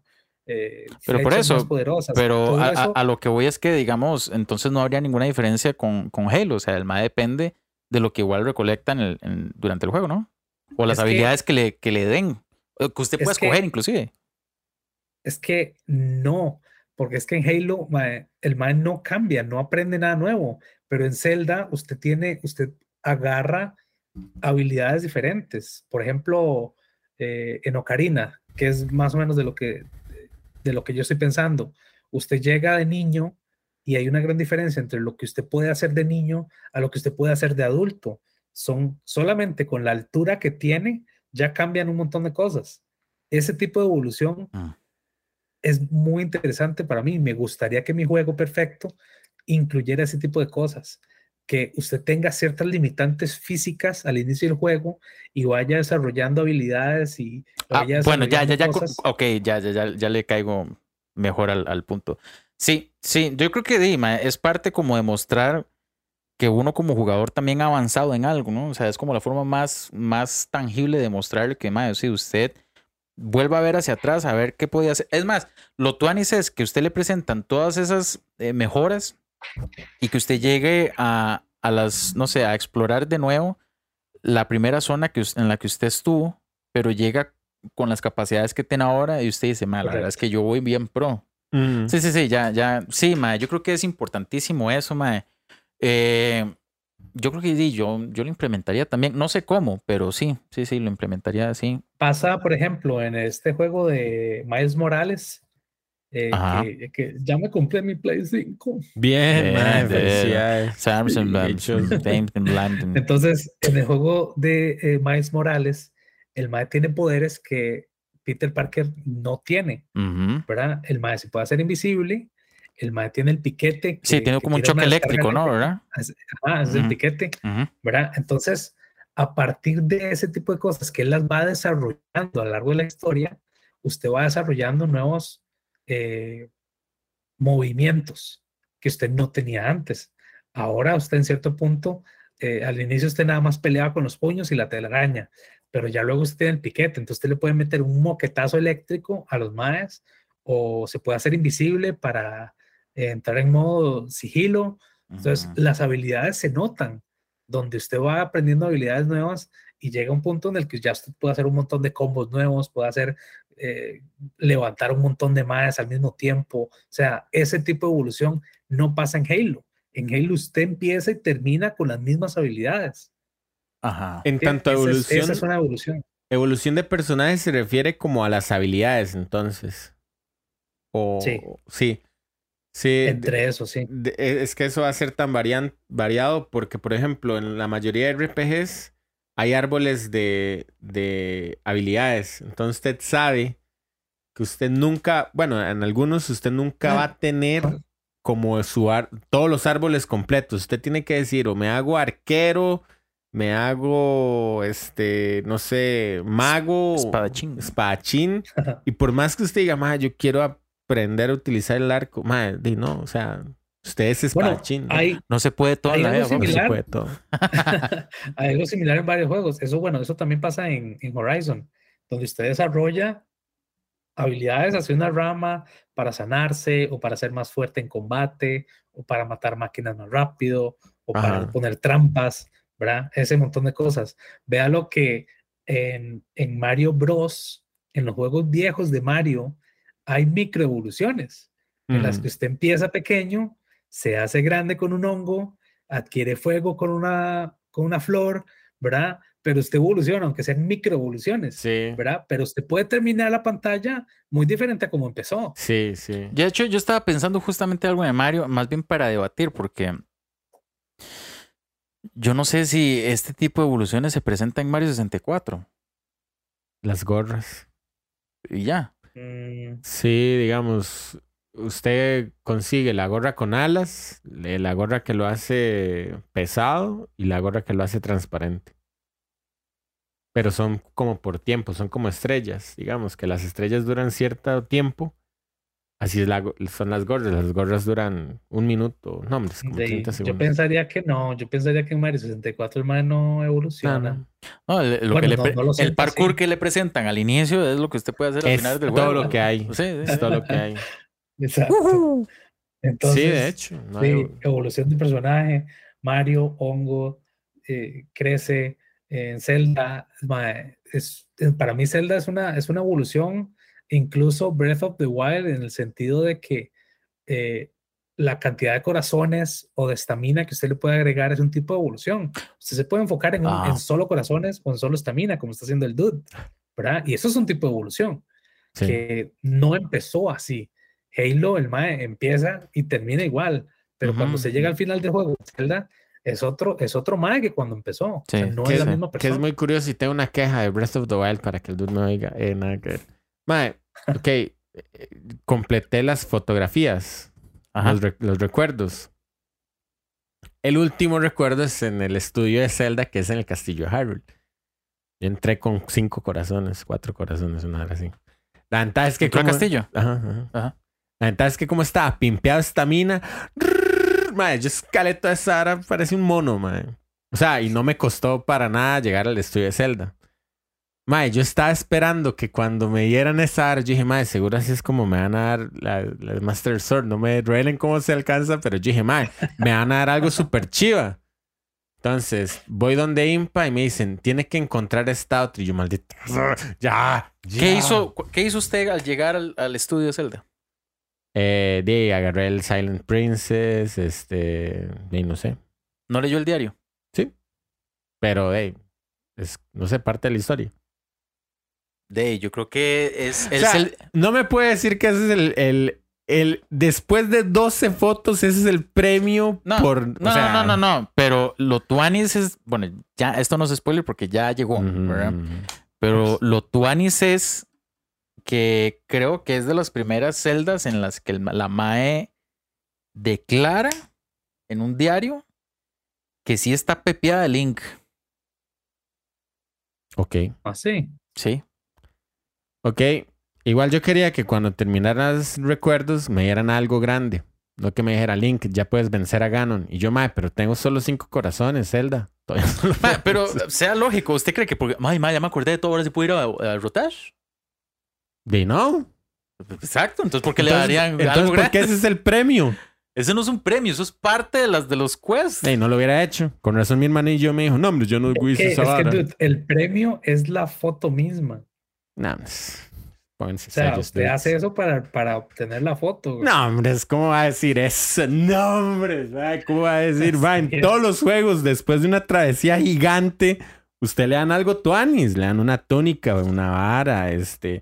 De ahí. Es no que te van a decir, ahora sí, ya puedes vencer a, Cel a Ganon. Y uno como, Usted, usted no, Es que- no sé si han notado lo quieto que me quedé aquí viendo con el "Mae, dude, ese es, ese es el peor, la peor recompensa que yo he visto en un videojuego. No, mae. No, hombre, la está peor loco, recompensa Man. es cuando agarro todos los cologs.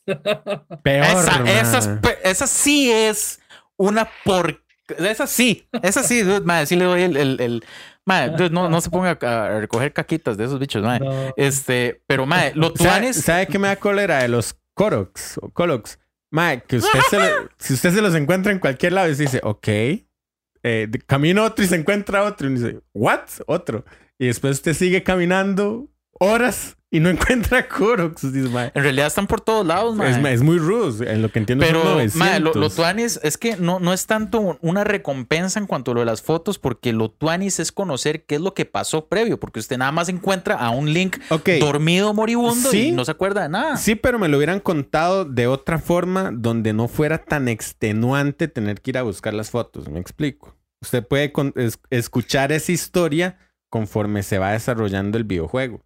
No como un quest específico de buscar 12 fotos en 12 regiones diferentes, en 12 lugares distintos, donde usted tiene que ir a preguntarle a Pinaco, creo que es que llama el MAE, para que le dé una referencia, y usted va y recuerda, y eso lo pude haber también contado de otra manera. Eso es, o sea, es como el, eh, la forma en que usted tiene que encontrar esas fotos es cansada, repetitiva y no da una gratificación gigante después de algo como que muy repetitivo. Es como la cuestión de los shrines. O sea, ya yo sé cuál es la dinámica de los shrines. De hecho, las dinámicas de shrines que más me gusta es cuando está este pájaro, que uno le dice, este, Cas, creo que es que se llama. Al, que toca la acordeón. Ajá, que uno le dice, eh, esta es la canción vieja. Entonces yo, uy, madre, viene la canción, le voy a poner atención. Entonces el madre le dice, madre, tienes que no sé qué. bueno, esto Anis, pero usted le inyecta la parte, una parte que es realmente más aburrida. Mae, buscar las fotos. No, no, no. ¿Cómo, ¿Cómo va a decir que es aburrida? O sea, yo lo que digo es que la dinámica de los shrines también es aburridísima. Depende del shrine, man. O sea, y ya le digo, yo creí que yo iba a poder pimpearme siempre full de estamina. Y ya, o sea, el juego me va a obligar a conseguir 20 corazones. De es que jueguelo. ¿De sí? es que, de Pero, pues, tranquilo, güey.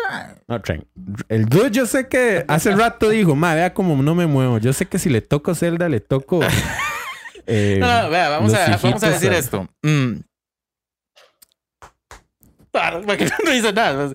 Anda, anda, chaval. este, para mí, la vara de las, de las fotos. Eh, Apesta. No, ma, porque es que ustedes bloquean cinemáticas. Es que la meta, dude, la meta de las fotos es usted como Link recuperar sus memorias. Sí, bueno, es, que, esa es la meta, güey. Eh, es, es un Link que no, no sabe ni quién es.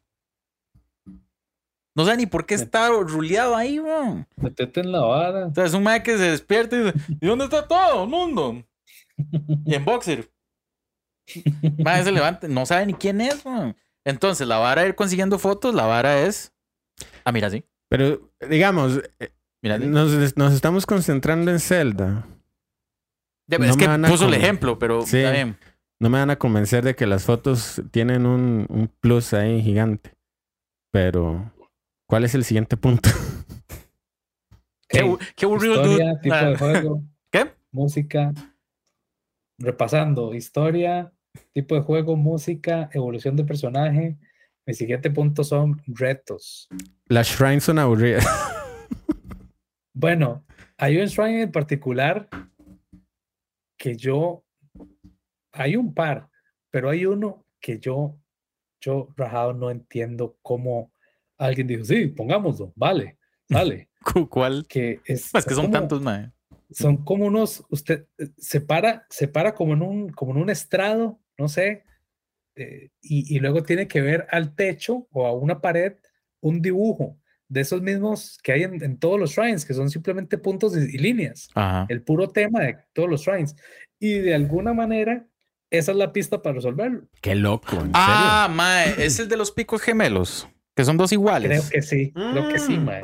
Ese es loquísimo, mae. Pero ese es, en el que uno sube. Tuve que buscarlo en, internet. Es en el que uno sube y de como es de arriba ve como. Usted tiene que poner unos orbes para hacer como una constelación. Eso estuvo muy cool. Sí, mae, yo eso no lo entendí. Eso yo, yo, yo veía para arriba y yo decía, ah, no.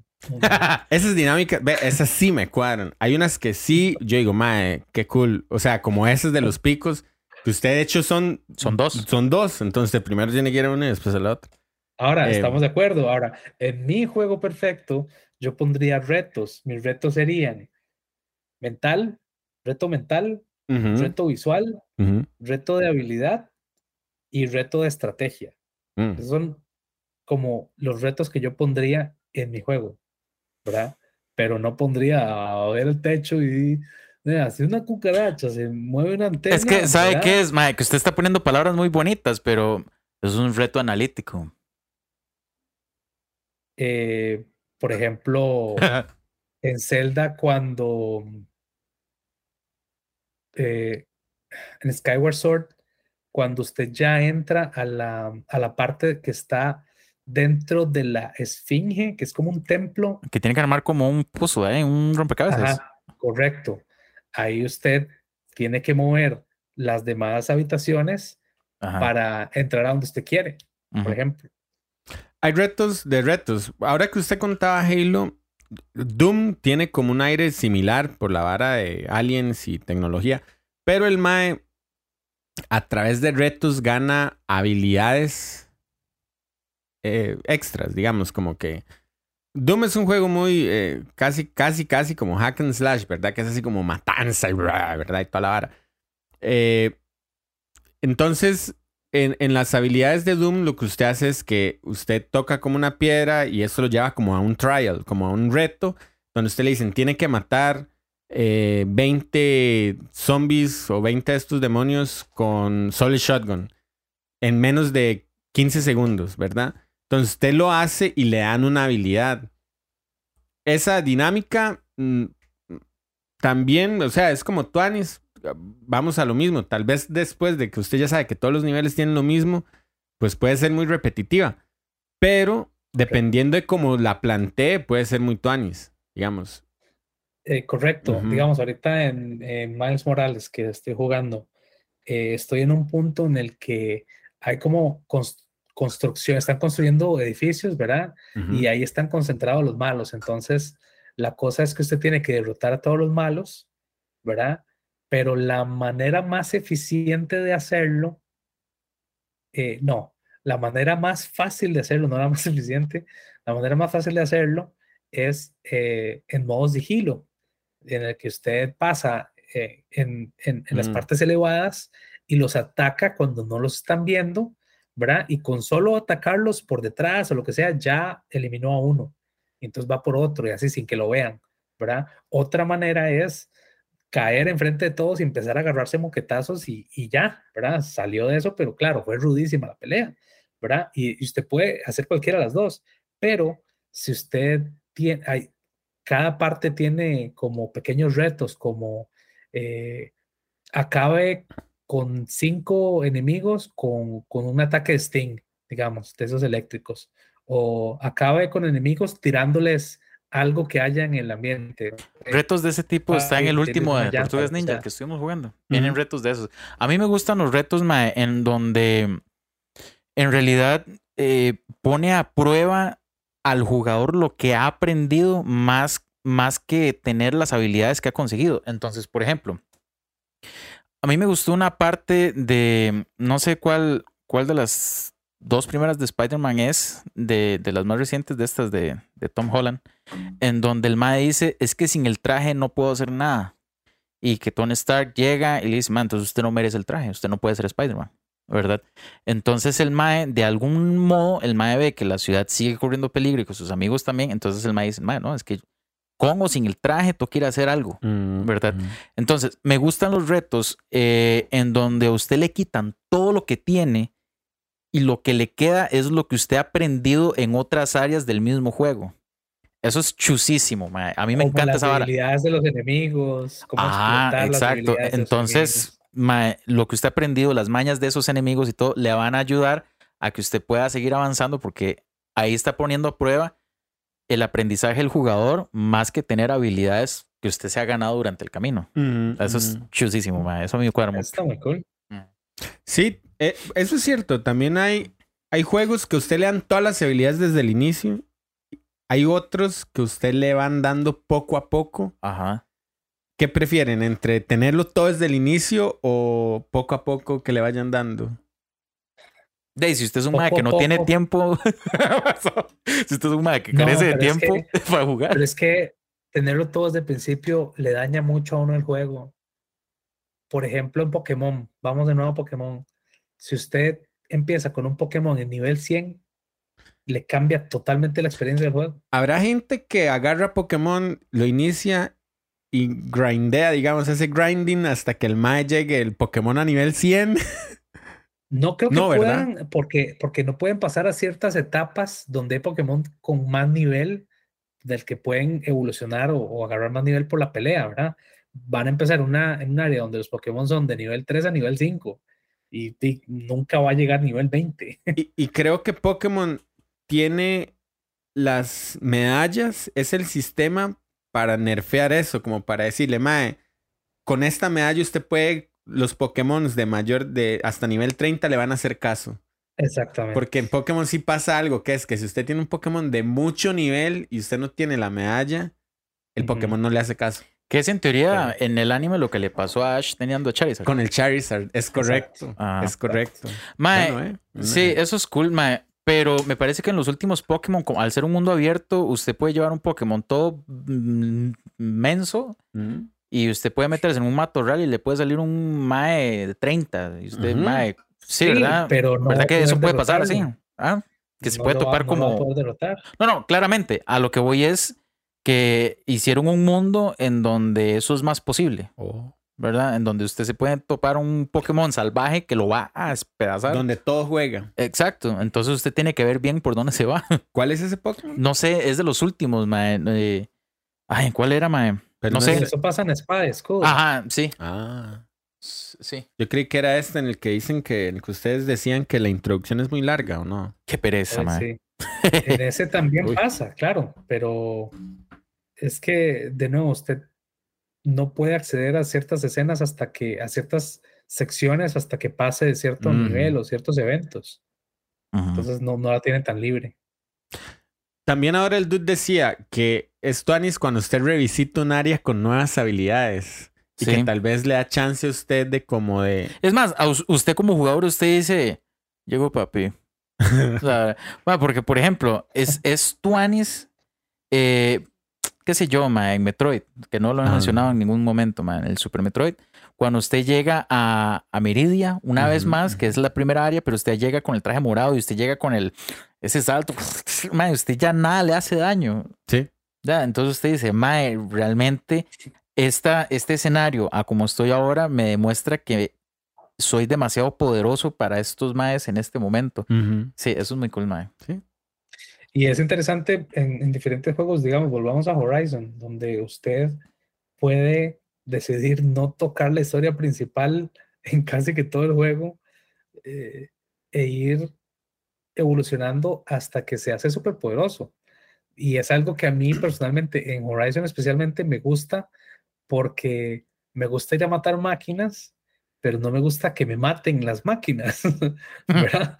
Entonces me gusta tener un buen nivel para saber que yo, sin demasiado problema, voy a acabar con las máquinas, pero me estresa el saber que estamos iguales, ¿me entiende? Y que va a ser una, una pelea muy, muy ruda. Ajá. Entonces yo voy y busco cómo evolucionar, cómo agarrar mejores armas, cómo hacer eso antes de enfrentar lo que debería ser en nivel 10. Yo quiero llegar al nivel 20 por lo menos. Ujú.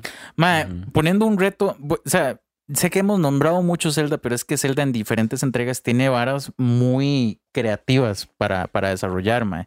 Y me parece que en Ocarina, mae, el reto de tener que pelear con Dark Link es una vara increíble, mae, porque lo ponen como, ok, como un boss, pero eh, realmente es un reto. Porque usted llega, o sea, el Dark Link es tan fuerte como usted llegue. Entonces, Mae, o sea, la historia sí le está planteando que usted de verdad está peleando y tiene que superarse a sí mismo, Mae. Entonces, es una vara muy cool, Mae, en donde realmente si usted ve que Dark Link es, es bien duro de matar, es porque usted es un Mae bien duro de matar. De hecho, Es eh, tuanicísimo, la, Mae. la primera vez que yo me enfrenté con Dark Link, bueno, la primera vez, las primeras veces no, no lo pude pasar. Eh, el mae siempre me mataba, Ajá. ¿verdad? Las, yo estaba chamaco y todo, y llegaba y dije, "Mae, no sé cómo ganarles, mae, muy rudo. Hasta que descubrí que uno podía conseguir la Goron Sword, ¿verdad? Entonces, de ahí en adelante, A mí no me gusta matarlo así, Mae. mae, yo solo así lo puedo matar, básicamente. Ujú. nunca lo he matado eh, honorablemente, digamos. Y, y la manera en la que descubrí que él era tan fuerte como cuando usted llega es esta última vez que jugué, hace un año, que estaba jugando a no agarrar los contenedores de corazón, a pasarle el juego solo con, Con tres, corazones, Ajá. ¿verdad? Entonces llegué con el Mac con la Big Goron Sword y con tres corazones y le pegué un, un catanazo y, lo maté. echó. Qué loco. Pero yo, man. ¿what? ¿What? Sí. What? Ma, yo creo que la forma más fácil de matarlo con la espada o con la master este, es primero no dar como la estocada de frente porque el mae se va eh, a, a parar sobre la espada, Ujú. sino es darle como, no sé cómo se le llama eso, mae, es que no sé si, bueno, Caleb es que me está viendo los Patreons, o sea, esta estocada, el mae va a hacer que se pare en la espada, pero si usted lo golpea así, que es como, Eh, Horizontal. horizontal. ajá, ahí mae, el mae cuesta más que se lo capee, mae. Mm. O sea, si no, si no es el golpe, estos golpes normales, el mae se los va a, quitar. Este mae, el mae se va a parar encima, pero estos, el mae no tiene tanto como quitarse, mae. Yo creo Mm. que en tanto habilidades, las, en- entonces debería ser un mundo no lineal. También eso es un detalle Sí, importante. eso me gusta. Sí, sí, sí. Para mí mi juego tiene que ser no, que usted haga su aventura como usted Ujú. le ronque. Exacto. Es lo que Curiosamente, yo decía, ajá. que, que usted no tenga una historia lineal en el sentido de que este es su personaje y va a terminar así, basado, sino que basado en las decisiones que usted tome, va a ser un personaje totalmente diferente. Va a ser macuco, grande, anciano, lo que sea. No sé si usted decidió entrenar por 100 años abajo de una cascada o decidió eh, leerse un montón de libros y hacer magia, ¿me entiende? Todo eso im- implica que usted evolucionó de una manera diferente. Eso, eso fue, digamos, en el Final 13, el primer Final 13, este, una de las críticas que le hicieron, porque Final generalmente es un mundo tremendamente abierto. Este Final 13 yo lo jugué, lo gané, más siempre, pues muy lineal, como hasta el último cuarto. Es que usted dice, ah, mira, ya puedo andar dando vueltas por donde yo quiera. Y el problema es que era un Final que se veía muy bonito y todo, pero los espacios eran sumamente reducidos y no había forma de explorar. Entonces usted se casi que iba al ritmo de, de una historia y hasta el puro final le dicen, ay, este, eh, puedo ir a visitar a fulano y donde se dice, eh, ¿a, ¿a dónde? Y, y- o sea, y usted lo dejan como, es como, mae, porte, aquí está su, vaya, recorre un poquito el mundo antes de matar al boss final. Y como, mae, pero y yo quería recorrer todo el mundo antes de entrar a la historia, digamos. Entonces, definitivamente tiene que ser un juego eh, no o sea, de mundo no lineal para que usted con sus nuevas habilidades, estilo Metroid, como usted decía, que me acordé mucho de Metroid Prime, porque cuando usted llegaba y usted veía, así en, al inicio del juego, en Metroid Prime, yo veía una puerta verde o una vara que uno se podía agarrar y yo decía, hmm, ahí hay algo, Ah, correcto. Pero no puedo llegar a ese algo hasta que no tenga Sí, y eso es lo que decimos todos. Hmm. Volveré. De hecho, bueno, aquí ya estamos entrando en el último punto mío, que es mundo abierto. Ok. ¿Cómo? Porque ya todos los juegos son mundo abierto, ¿verdad? Ajá. Todos los juegos nuevos, ¿verdad? Son mundo abierto, pero ¿qué? ¿Qué clase de mundo abierto? Por ejemplo, el nuevo de Horizon tiene algo que a mí me volvió loco, que es que usted puede sumergirse bajo el agua y tener una interacción increíble con las máquinas desde abajo del agua. Más, es, es- visualmente usted se siente bajo el agua, usted flota, no puede Mm. usar las armas, o sea, es, es una experiencia increíble. No es, eh, póngale Donkey Kong, que las pantallas de agua del MAE simplemente puede respirar bajo el agua. Ajá. Sí. Nada más sí, lo hace. ya. Un mono que respira bajo el agua. Tiene Sí. Usted, usted tuvo que encontrar y, y esforzarse para obtener la tecnología que le permite respirar bajo el agua en Horizon. Qué Entonces, interesante. eso es muy cool. Pero ahora que dice Donkey, y tal vez pienso un poco en toda esa época, que habían muchas pantallas submarinas, digamos. Sí, que simplemente ponían al personaje y mándese. Lo que cambiaba ahí, por ejemplo, Mario también. Sí, Mario, Mario también. Ajá. Que ahí la exploración era un poco de cambiar el, med- el medio para cambiar el movimiento, la dinámica de movimiento. O sea, no hay gra- no, la gravedad no es tan marcada como, pantallas sobre tierra. Entonces, yo creo que a nadie le gustan las pantallas de, Yo las odio. de subterra- eh, submarinas, digamos. Yo las eh, odio.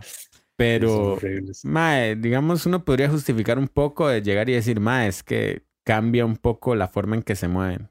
Tal vez la forma en que usted interactúa, como usted dice, Caleb. Y es que, y es que, digamos, Donkey Kong, por ejemplo, ma, es un juego que yo recuerdo con mucho cariño y que a mí me gustó un montón. Y que cuando sea que usted dice, ma, ¿qué, qué juegos tiene Donkey? Ah, de juguemos Donkey. ¿verdad? Pero el MAE no evoluciona en ningún momento de la historia. El MAE que es, inicia. Sí, el mae eso es cierto. Es muy cierto. ¿Verdad?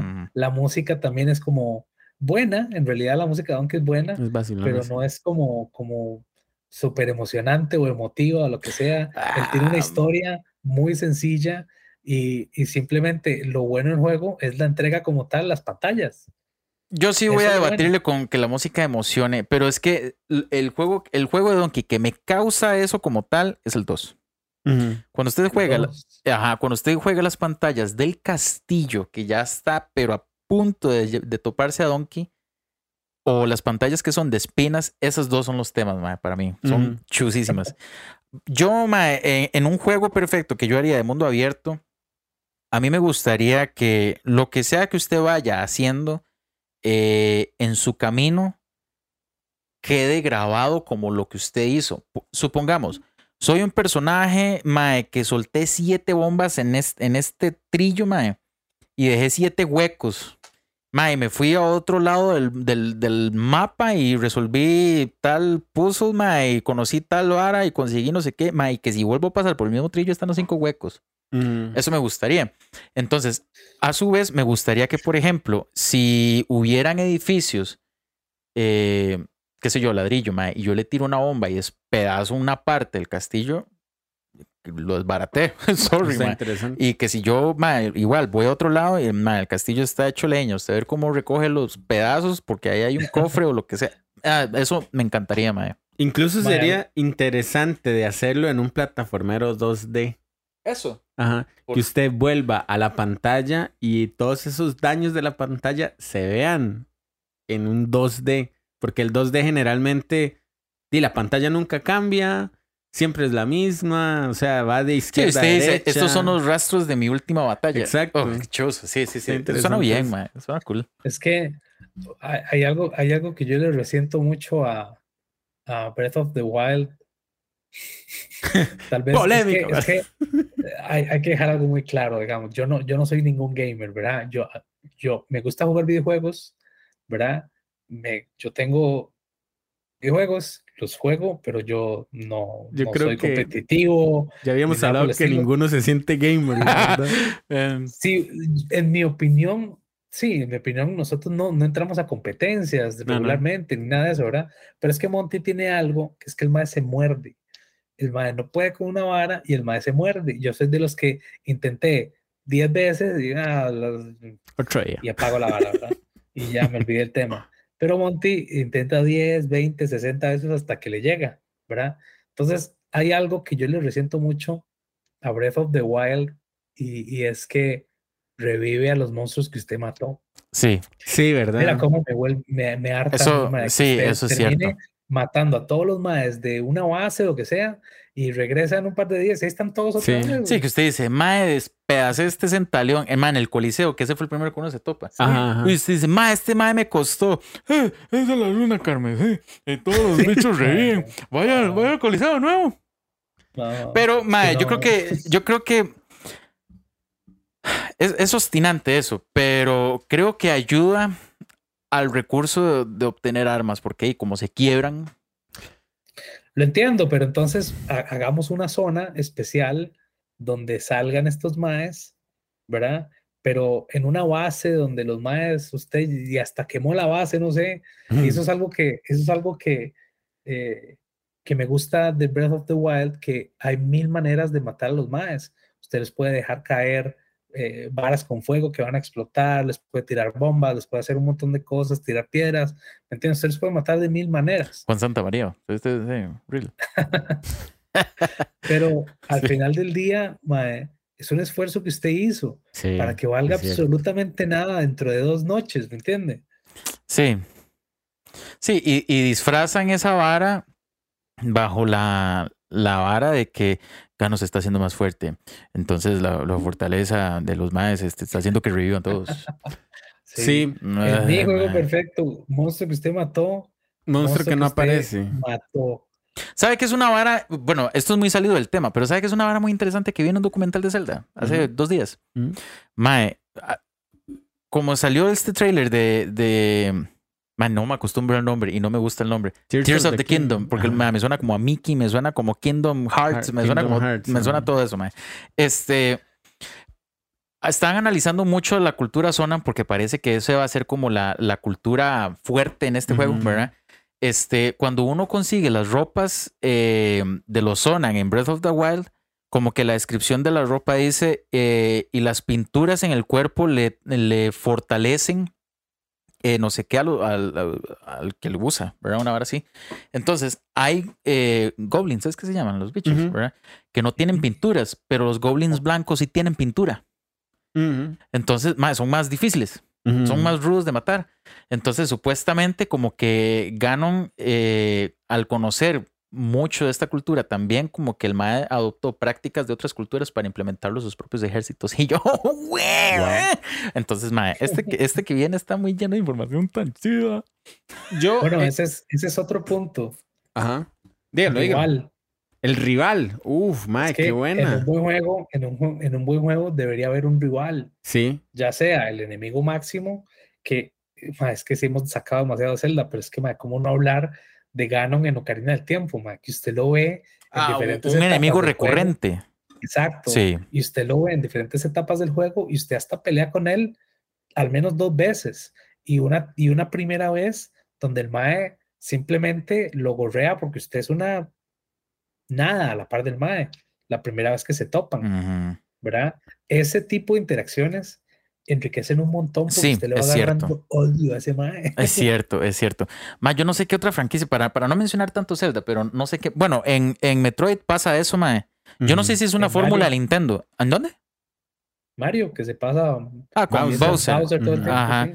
Pero, por ejemplo, ma, usted aprende a odiar a Ridley y todo lo que le hizo a Samus ma, y, y la vara. Yo ahorita estoy pensando que en la película esta Top Gun Maverick, Eh, mae, yo me, esa película a mí me, me ha interesado demasiado. Primero, porque tiene efectos prácticos, no hay casi pantalla verde. O sea, los maes dijeron, Mm. mae, hay que ir a montarse en un avión y, y que se vea en el cine que usted la fuerza G lo está jodiendo. o sea, que usted se está desmayando. Y ya, si usted se pone a ver como un poco más de la trama, he estado leyendo que hablan del enemigo sin rostro. O sea, como que prácticamente en esa película no hay un enemigo claro. Usted no sabe quién es el enemigo, no sabe este qué nacional. Obviamente, como es un ejército, sería muy feo llegar y decir Rusia. sí, sí. ajá. Pero digamos, en la película no dicen exactamente quién es el enemigo, no le ponen cara. eh, usted nunca ve como enfrentamientos directos con personas del otro en, eh, ejército, excepto en, en- en la escena. Pues obviamente una película de aviones va a tener esos enfrentamientos entre, entre aviones caza, ¿verdad? Ajá. Pero digamos, la película no se centra en un enemigo malvado que quiera derrotar. Se centra como en otras varas, como en la habilidad, como en, en muchas varas. Entonces yo pienso, Mae, ¿será posible, por ejemplo, tener un videojuego con un enemigo que no sea tan obvio? In- Uy, qué buena trama, porque al final incluso, ¿qué pasa si usted termina usted. siendo... Exacto, exacto. ¿Qué pasa si usted termina siendo su- el enemigo del juego? Mae, esa trama está buenísima porque, eh, digamos, un enemigo, digamos, un enemigo como tal no dice, es que una persona, digamos, no dice, ¿cómo hago para hacerle daño a todo el mundo? Inclusive en los cómics, el Doctor Doom, él tiene todo Mm. un país, Cierto, sí. ¿verdad? Nosotros lo vemos a él como un enemigo porque él tomó el poder por la fuerza, ¿verdad? Pero resulta que ese país es súper próspero y la gente de ese país es feliz y, y el MAE los dirige Tuanis. ¿me ¿Qué es lo que estamos Entonces, ¿quién diciendo? es realmente? ¿Quién es rea- exacto? ¿Quién es realmente el malo? Exacto. Exacto. De hecho- Entonces, usted podría hacer algo súper altruista que para usted este, salvó al bosque de una inundación, ¿me entiende? Pero al no dirigir el cauce del río hacia otro lado, usted destruyó otra cosa, ¿me entiende? Entonces, usted es un villano por haber hecho eso. eh, algo así, mae. O sea, volviendo a Mega Man, pero la saga Zero, porque hay un, hay un Mega Man que se llama Mega Man Zero. Ajá. Mae, que la gente considera que es el mejor final que se le ha podido dar a, a una saga de Mega Man. Mae, uno utiliza Zero porque Mega Man se retiró. Y el Mae dijo, Mae, ya estoy harto de estar destruyendo a los, a los míos. Mm, Mae, entonces el Mae dice, ya estoy harto de esto, Mae, y ya voy a dejar de pelear. Soy neutro, hagan lo que quieran. Entonces al final Mega Man, ¿qué? Se hizo malo porque dejó la- tiró la toalla. Se unió a los Maes que querían su independencia. Mae, Vieras qué saga más Qué, bueno, tuanes. qué buenas preguntas salen de Mae, eh, es, es- esa trama, la, la saga 0 y X0, se- creo que también, mae, es el mejor final, mae. O sea, eh, lo que pasó con esto, mae, que no me acuerdo cómo se llama el director, el, el padre de Mega Man, que también Ujú. hizo Mario Number 8 y todas estas. Este, el Mae desarrolló una historia que llegaba hasta el X5, ¿verdad? Y punto, y, y, y cero moría. Una hora así. Y el mae- los maes de Capcom dijeron, no, No. la verdad es que usted mm, eh, nos va a terminar la saga aquí, váyase para la calle, vamos a revivir a cero, vamos a hacer el X6, 7 y 8, y mae, hicieron una, o sea, mae, pero alguien agarró esa saga, mae, e hizo, mae, véanla, véanla, o sea, se los recomiendo, es un juego fino, fino, fino, mae, la saga cero de, de Mega Man X, mae. Mm. Uf, pero buenísima, mae. ¿Qué De hecho, Mega Man, Interesante. de hecho, Mega Man está considerado como un dios así, mae, de, de los ¿La verdad? porque es demasiado poderoso, mae. Pero el mae está retirado. Mae ya no quiere destruir a Riploids. ¿Qué pasaría si en Ocarina del Tiempo, cuando usted viaja al futuro siete años, eh, el lago está casi seco, está seco, básicamente, ¿verdad? Pero han pasado siete años. La gente ya se adecuó a que el lago está seco. La industria o quienes vivían cerca ya se adecuaron a eso y tal vez hasta viven del hecho de que el lago está seco, ¿entiende? Y llega Link y vuelve a, a hacer que el lago se seque. A alguien le quitó el trabajo, a alguien jodió en algún sentido, le destruyó algo a alguien, ¿me entiende? Lo jodió, porque la gente pasó siete años en una situación y él de un pronto a otro la cambió completamente. Alguien tuvo Mm. que haber jodido. Eh, le tengo una respuesta que es hipotética, no, no, no es, ¿verdad? Pero digamos, eh, la primera aldea Cacarico que uno conoce, la primera es la misma, o sea, pero cuando uno conoce la aldea Cacarico, hay gente establecida ahí, ¿verdad? Se supone que la aldea Cacarico fue uno de los primeros establecimientos Sheikah que hubo, ¿verdad? Porque de ahí, ahí está el templo, de ahí es Impa y etcétera, ¿verdad? Pero Ganon al destruir el pueblo, y era como el pueblo más cercano al lago, este, se tuvo que movilizar al, al nuevo Cacarico, digamos, a un nuevo asentamiento Cacarico, y ya no hay gente ni en el centro ni cerca del lago. El que está cerca del lago es un mae que tiene un puesto de pesca y un, doc- y un profesor. Esos son los que están ahí. Este, entonces yo creo que no jodería a nadie.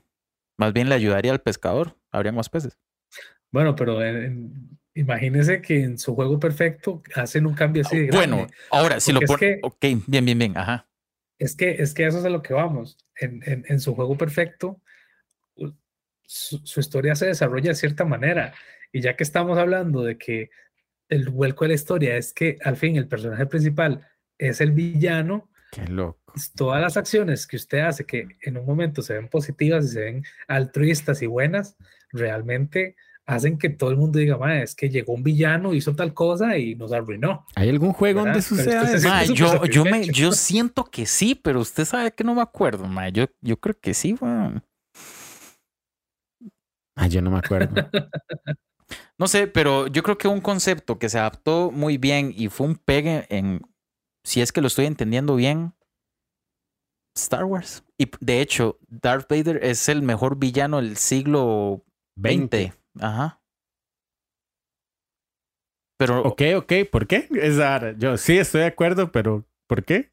de- yo creo que es por esto mismo, porque el Mae era el Mesías de, de ese universo y el Mae es el único elegido que ha escogido no ser el elegido. Uh, mae, suave, eso está muy deep, suave. Es el único elegido que escogió no ser el elegido. El Mae era el elegido a traer el equilibrio, pero el Mae dejó. O sea, vamos a ver. Técnicamente no es cierto que el mal al final sí devuelve el equilibrio a la fuerza. Es que los Jedi estaban equivocados en eso. El equilibrio. Vea, si, si han visto. mm, ¿Cómo se llama esta serie, mae? Eh, Clone Wars. Ajá, ajá. Eh, hay un episodio en donde Ana, bueno, va Ahsoka, Anakin y, y Obi-Wan y visitan como un planeta muy raro en donde nace la fuerza. Entonces, es un Mae que es como la fuerza y tiene dos hijos, el que representa luz y un Mae que representa la, lado oscuro. Qué loco. Ellos van ahí porque el Mae que representa al padre de la fuerza llama a Anakin para que sea el sucesor. Entonces, si Anakin hubiera escogido ser el sucesor, sería el elegido de traer el equilibrio, porque tendría a su merced a los dos hijos. Pero Anakin al final decidió irse por el lado oscuro y los Jedi querían que el Mae estuviera en la luz. Ninguno de los dos iba a tener equilibrio. Una hora sí es. Pero yo no sé tanto, de hecho, no me gusta tanto Star Wars. Terminemos el meeting. parece súper Su aburrido, llamada. Pero What? yo opino, yo opino que Darth Vader en cierto punto sí trajo estabilidad a la fuerza, porque como yo lo veo es la inestabilidad, a como yo la entiendo, es porque hay muchos Sith o muchos Jedi, ¿verdad?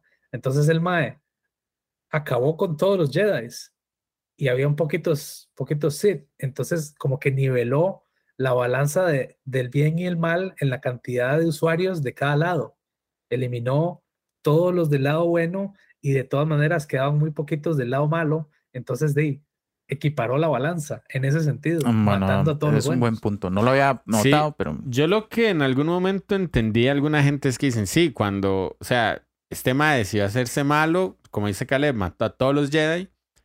Y cuando el Mae al puro final decide rebelarse por no matar a Luke, que, que derrota al emperador y el Mae muere, técnicamente Luke no es un Jedi. Porque el Mae no tiene el entrenamiento, no fue elegido de niño.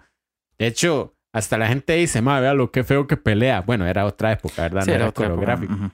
Pero, o sea, vea que las decisiones de Luke fueron así como, no importa, me voy a ir en el avión a rescatar por el sueño. y No sé qué. O sea, era como más impulsivo. No era tan Jedi, ¿verdad? Entonces, este, lo que entiendo es que se nos fue la red. Ya vamos a volver con, con Caleb, Sí. espero. Pero, mae, hay gente que dice, sí, este mae trajo el balance porque di, recuperó, digamos, a... Porque mató al emperador al final, el mae se murió, que era el último Sith, y, y de por sí ya no existían Jedi. Bueno, eh, Suena es, es un- una también. forma loquilla, ¿verdad? Nunca lo había analizado, pero mm, es Tuanis. Ojalá puedan ver esas series mae, animadas de. oh, ya volvió el dude. Este, ojalá puedan ver esas series en Disney, mae, de Star Wars, sí. porque traen una cantidad de información chivísima, mae, que usted dice, ¿what? Y, mae, y me inyectó tanto que Luis pusiera que van a tirar una temporada nueva de, de Bad Batch. Bad Uf, Batch. mae, qué serie esa es chusísima, mae. Dude, ¿qué otro punto? Porque yo creo que este es el episodio más largo después del de Ese- Zelda. ese- ese fue el último. Gracias Ya damos un montón de. Zelda, weón. Entonces, ok, ya para ir cerrando, ¿cómo, cómo sería, de, en función de lo que hemos hablado, cómo sería el videojuego de cada uno? Bueno, eh, para mí sería un tercera persona, así en eh, que tenga la historia más o menos como eh, del héroe. ¿no? como, ajá, como relatada en el héroe de mil rostros o mil caras, no me acuerdo. Música épica, eh, mundo abierto, este, mm, bueno, y los sidequests y todo eso bien, este, pero que tenga una cantidad de retos X que ponga a prueba al jugador en su conocimiento más que las habilidades que ha tenido durante el camino. Y este, no sé, se me está quedando un punto por fuera. Creo que no. Y se llamaría The Legend of Monty. Vale, Legend. Mon- para cambiarlo, Monty's Legend. Monty's Legends, qué estúpido. Ajá. Bueno, bien. Caleb, dude. Mae, de- yo siento que el que hemos venido desarrollando ah, sería mi juego preferido, mae. Una trama bien increíble donde el vuelco, mae, sea que usted resultó ser el malo, mae. Qué raro es. Mae, sería demasiado cool. Porque usted, mae, le puso Eso, estaría- me tanto- encantaría meterlo, la verdad. ¿Verdad? Sí, Ma, eso me suena encantaría. loco. Suena el, es el plot twist más plot de los plots twist que puede haber ma, en los Mae, plots twist. Lo vieron aquí primero, chiquillos. Sí, sí, cualquier vara de derechos reservados. Muy bien. Cool. Mae, yo que tendría igual mundo abierto, este, música, mae, no sé, el Marimba. marimba. Esa vara es- Yo creo que, bueno, eh, música marimba. o sea, Mi comarca San Carlos. bueno, ¿sabe dónde utilizaban marimba Un- o un sonido similar en Ocarina del Tiempo, varas? Mae, en uno de los, creo que no era el nivel de el, el bos- el templo de la sombra, Shadow Temple, que era como Mm. Que, que tenía como en el que salía la mano. El bosque. Es el bosque, Ajá. porque había unos sonidos como Ajá. Es el bosque. Turú, turú, Ajá, el bosque, que es el mejor templo del mundo. Y sonaban unos tuquitos. Ajá. Eso es lo más próximo a marimba. Oh, wow. Oh, güey. Yo creo que, antes de cerrar, yo creo que un, un, episo- un episodio, un personaje muy cercano como a esto que estamos hablando, de que, que un personaje se pueda volver como el malo de la serie, Ujú. Sería este mae, el protagonista de Attack on Titan. Mae, Sí. es- ya todos estamos esperando. ¿Usted está leyendo el manga, Caleb? no, Yo escuché un comentario de mi sobrina Meli, pero eh, que supuestamente el final no está tan good, Mae, yo no sé. pero no lo sé, amigo. Los que ya lo ye- leyeron no me lo cuenten. No, a mí tampoco. Más bien los que nos están escuchando, comenten cuál sería su videojuego fa- favorito. Exacto. O sea, cuál sería, en función de todo esto que hemos estado hablando. Que Se lo pasan a su- Sergio, Sergio lo hace. Bueno, ahí, ahí, y tienen suficientes ideas para, Oh, bueno, sí. ¿verdad? Sí. También nos pueden, este, saludar a los Patreons aquí en- de parte de todos. Que cada uno de los Patreons sea un personaje que, uno de los Oh, wow. mentores del Sí. videojuego de frecuencia 8 bits. En este caso, Big Lord Master, Caleb Dude, que está aquí hoy con nosotros. Hola, Dude. Jordan Dude Bro Man. Ma, ese ma está paseando ¿Vio? heavy, sí, ma. Sí, Qué cool. man, qué cool. Gabo Seckers. Gerstensen, Mr. Chronix. Kersper. Mana Manito. Ma, voy a decir algo. Leland me escribió y me dijo, ma, yo soy el único patron Sin nombre. que no tiene apodo, entonces ya le puse uno. ¿Cuál no tengo es? Le- Leland Power, porque ese más de Power. Poundstown. Sí. Leland Power. Es que el de Caleb No. es Caleb Dude. Sí. Pa- sí, cierto. Dude. Es el, es, el, es el que tiene el manto del Dude. O sea, es el único que puede decir, mae, si, si el Dude se pensiona así estilo Batman, le toca el manto de... El manto del Dude. Caleb Robin. Caleb Roy. Ah. Calud. Ca- Night... Night Dude. Barnacker. Maudi. Sí. Y Davey. nuestro- Mae, nuestro amigo David, muchas gracias por haberse unido. Quiero extenderle un saludo especial a una amiga mae, que trabajaba conmigo en ITS, mae, uno de mis primeros empleos.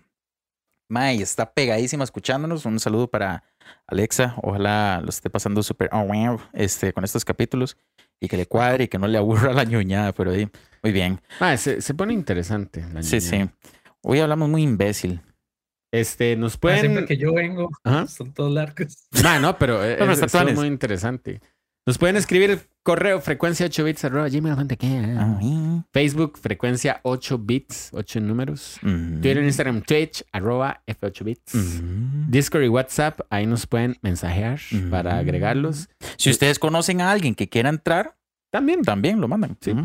Este nos pueden escuchar en anchor.fm, en Spotify, en Apple Podcast, en Google Podcast y demás lugares de transmisión de podcast. Mm. Dudes.